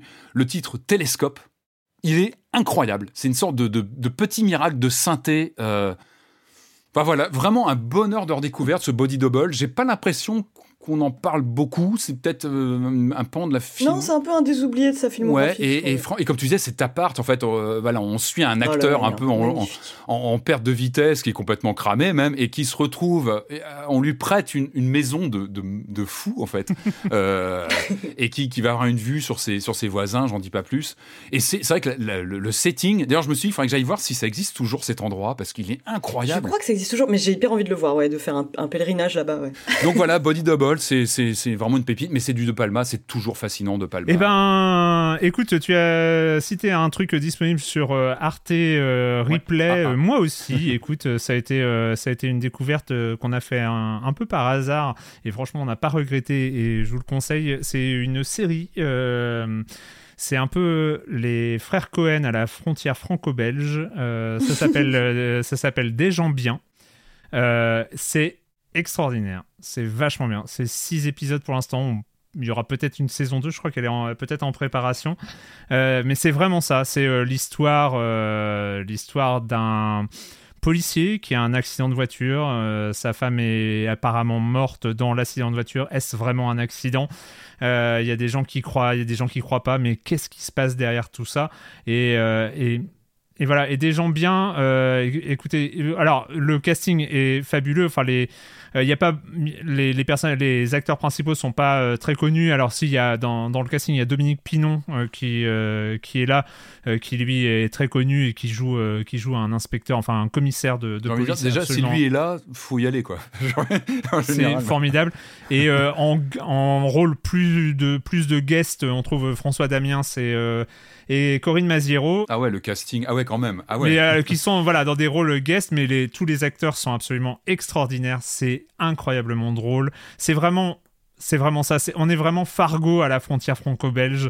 Il y a, il y, a, il y a quelque chose de. de- Enfin voilà, il n'y a pas, pas de défaut. quoi. J'ai rien à redire. Ça a été un vrai plaisir. Euh, on, est, on est très triste quand ça s'arrête parce qu'on a, il nous manque, euh, il nous manque des épisodes parce qu'on a envie que ça continue.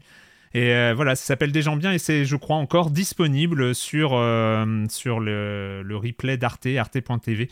Voilà. Et puis, euh, on se retrouve dans deux semaines pour parler de jeux vidéo euh, sur libération.fr et sur les internets. Ciao. Ciao. Salut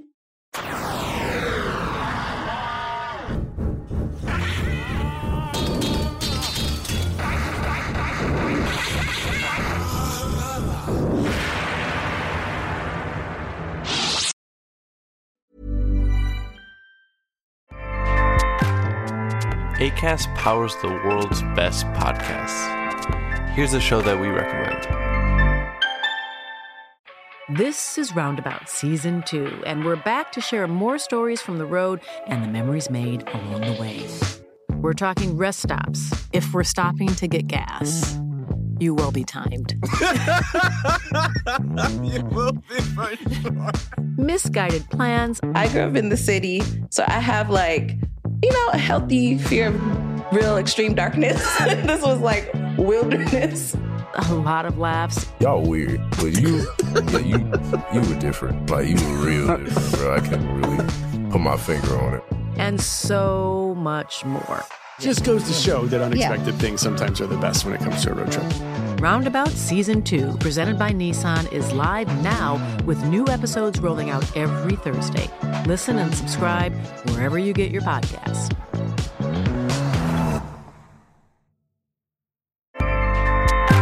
ACAST helps creators launch, grow, and monetize their podcasts everywhere. ACAST.com.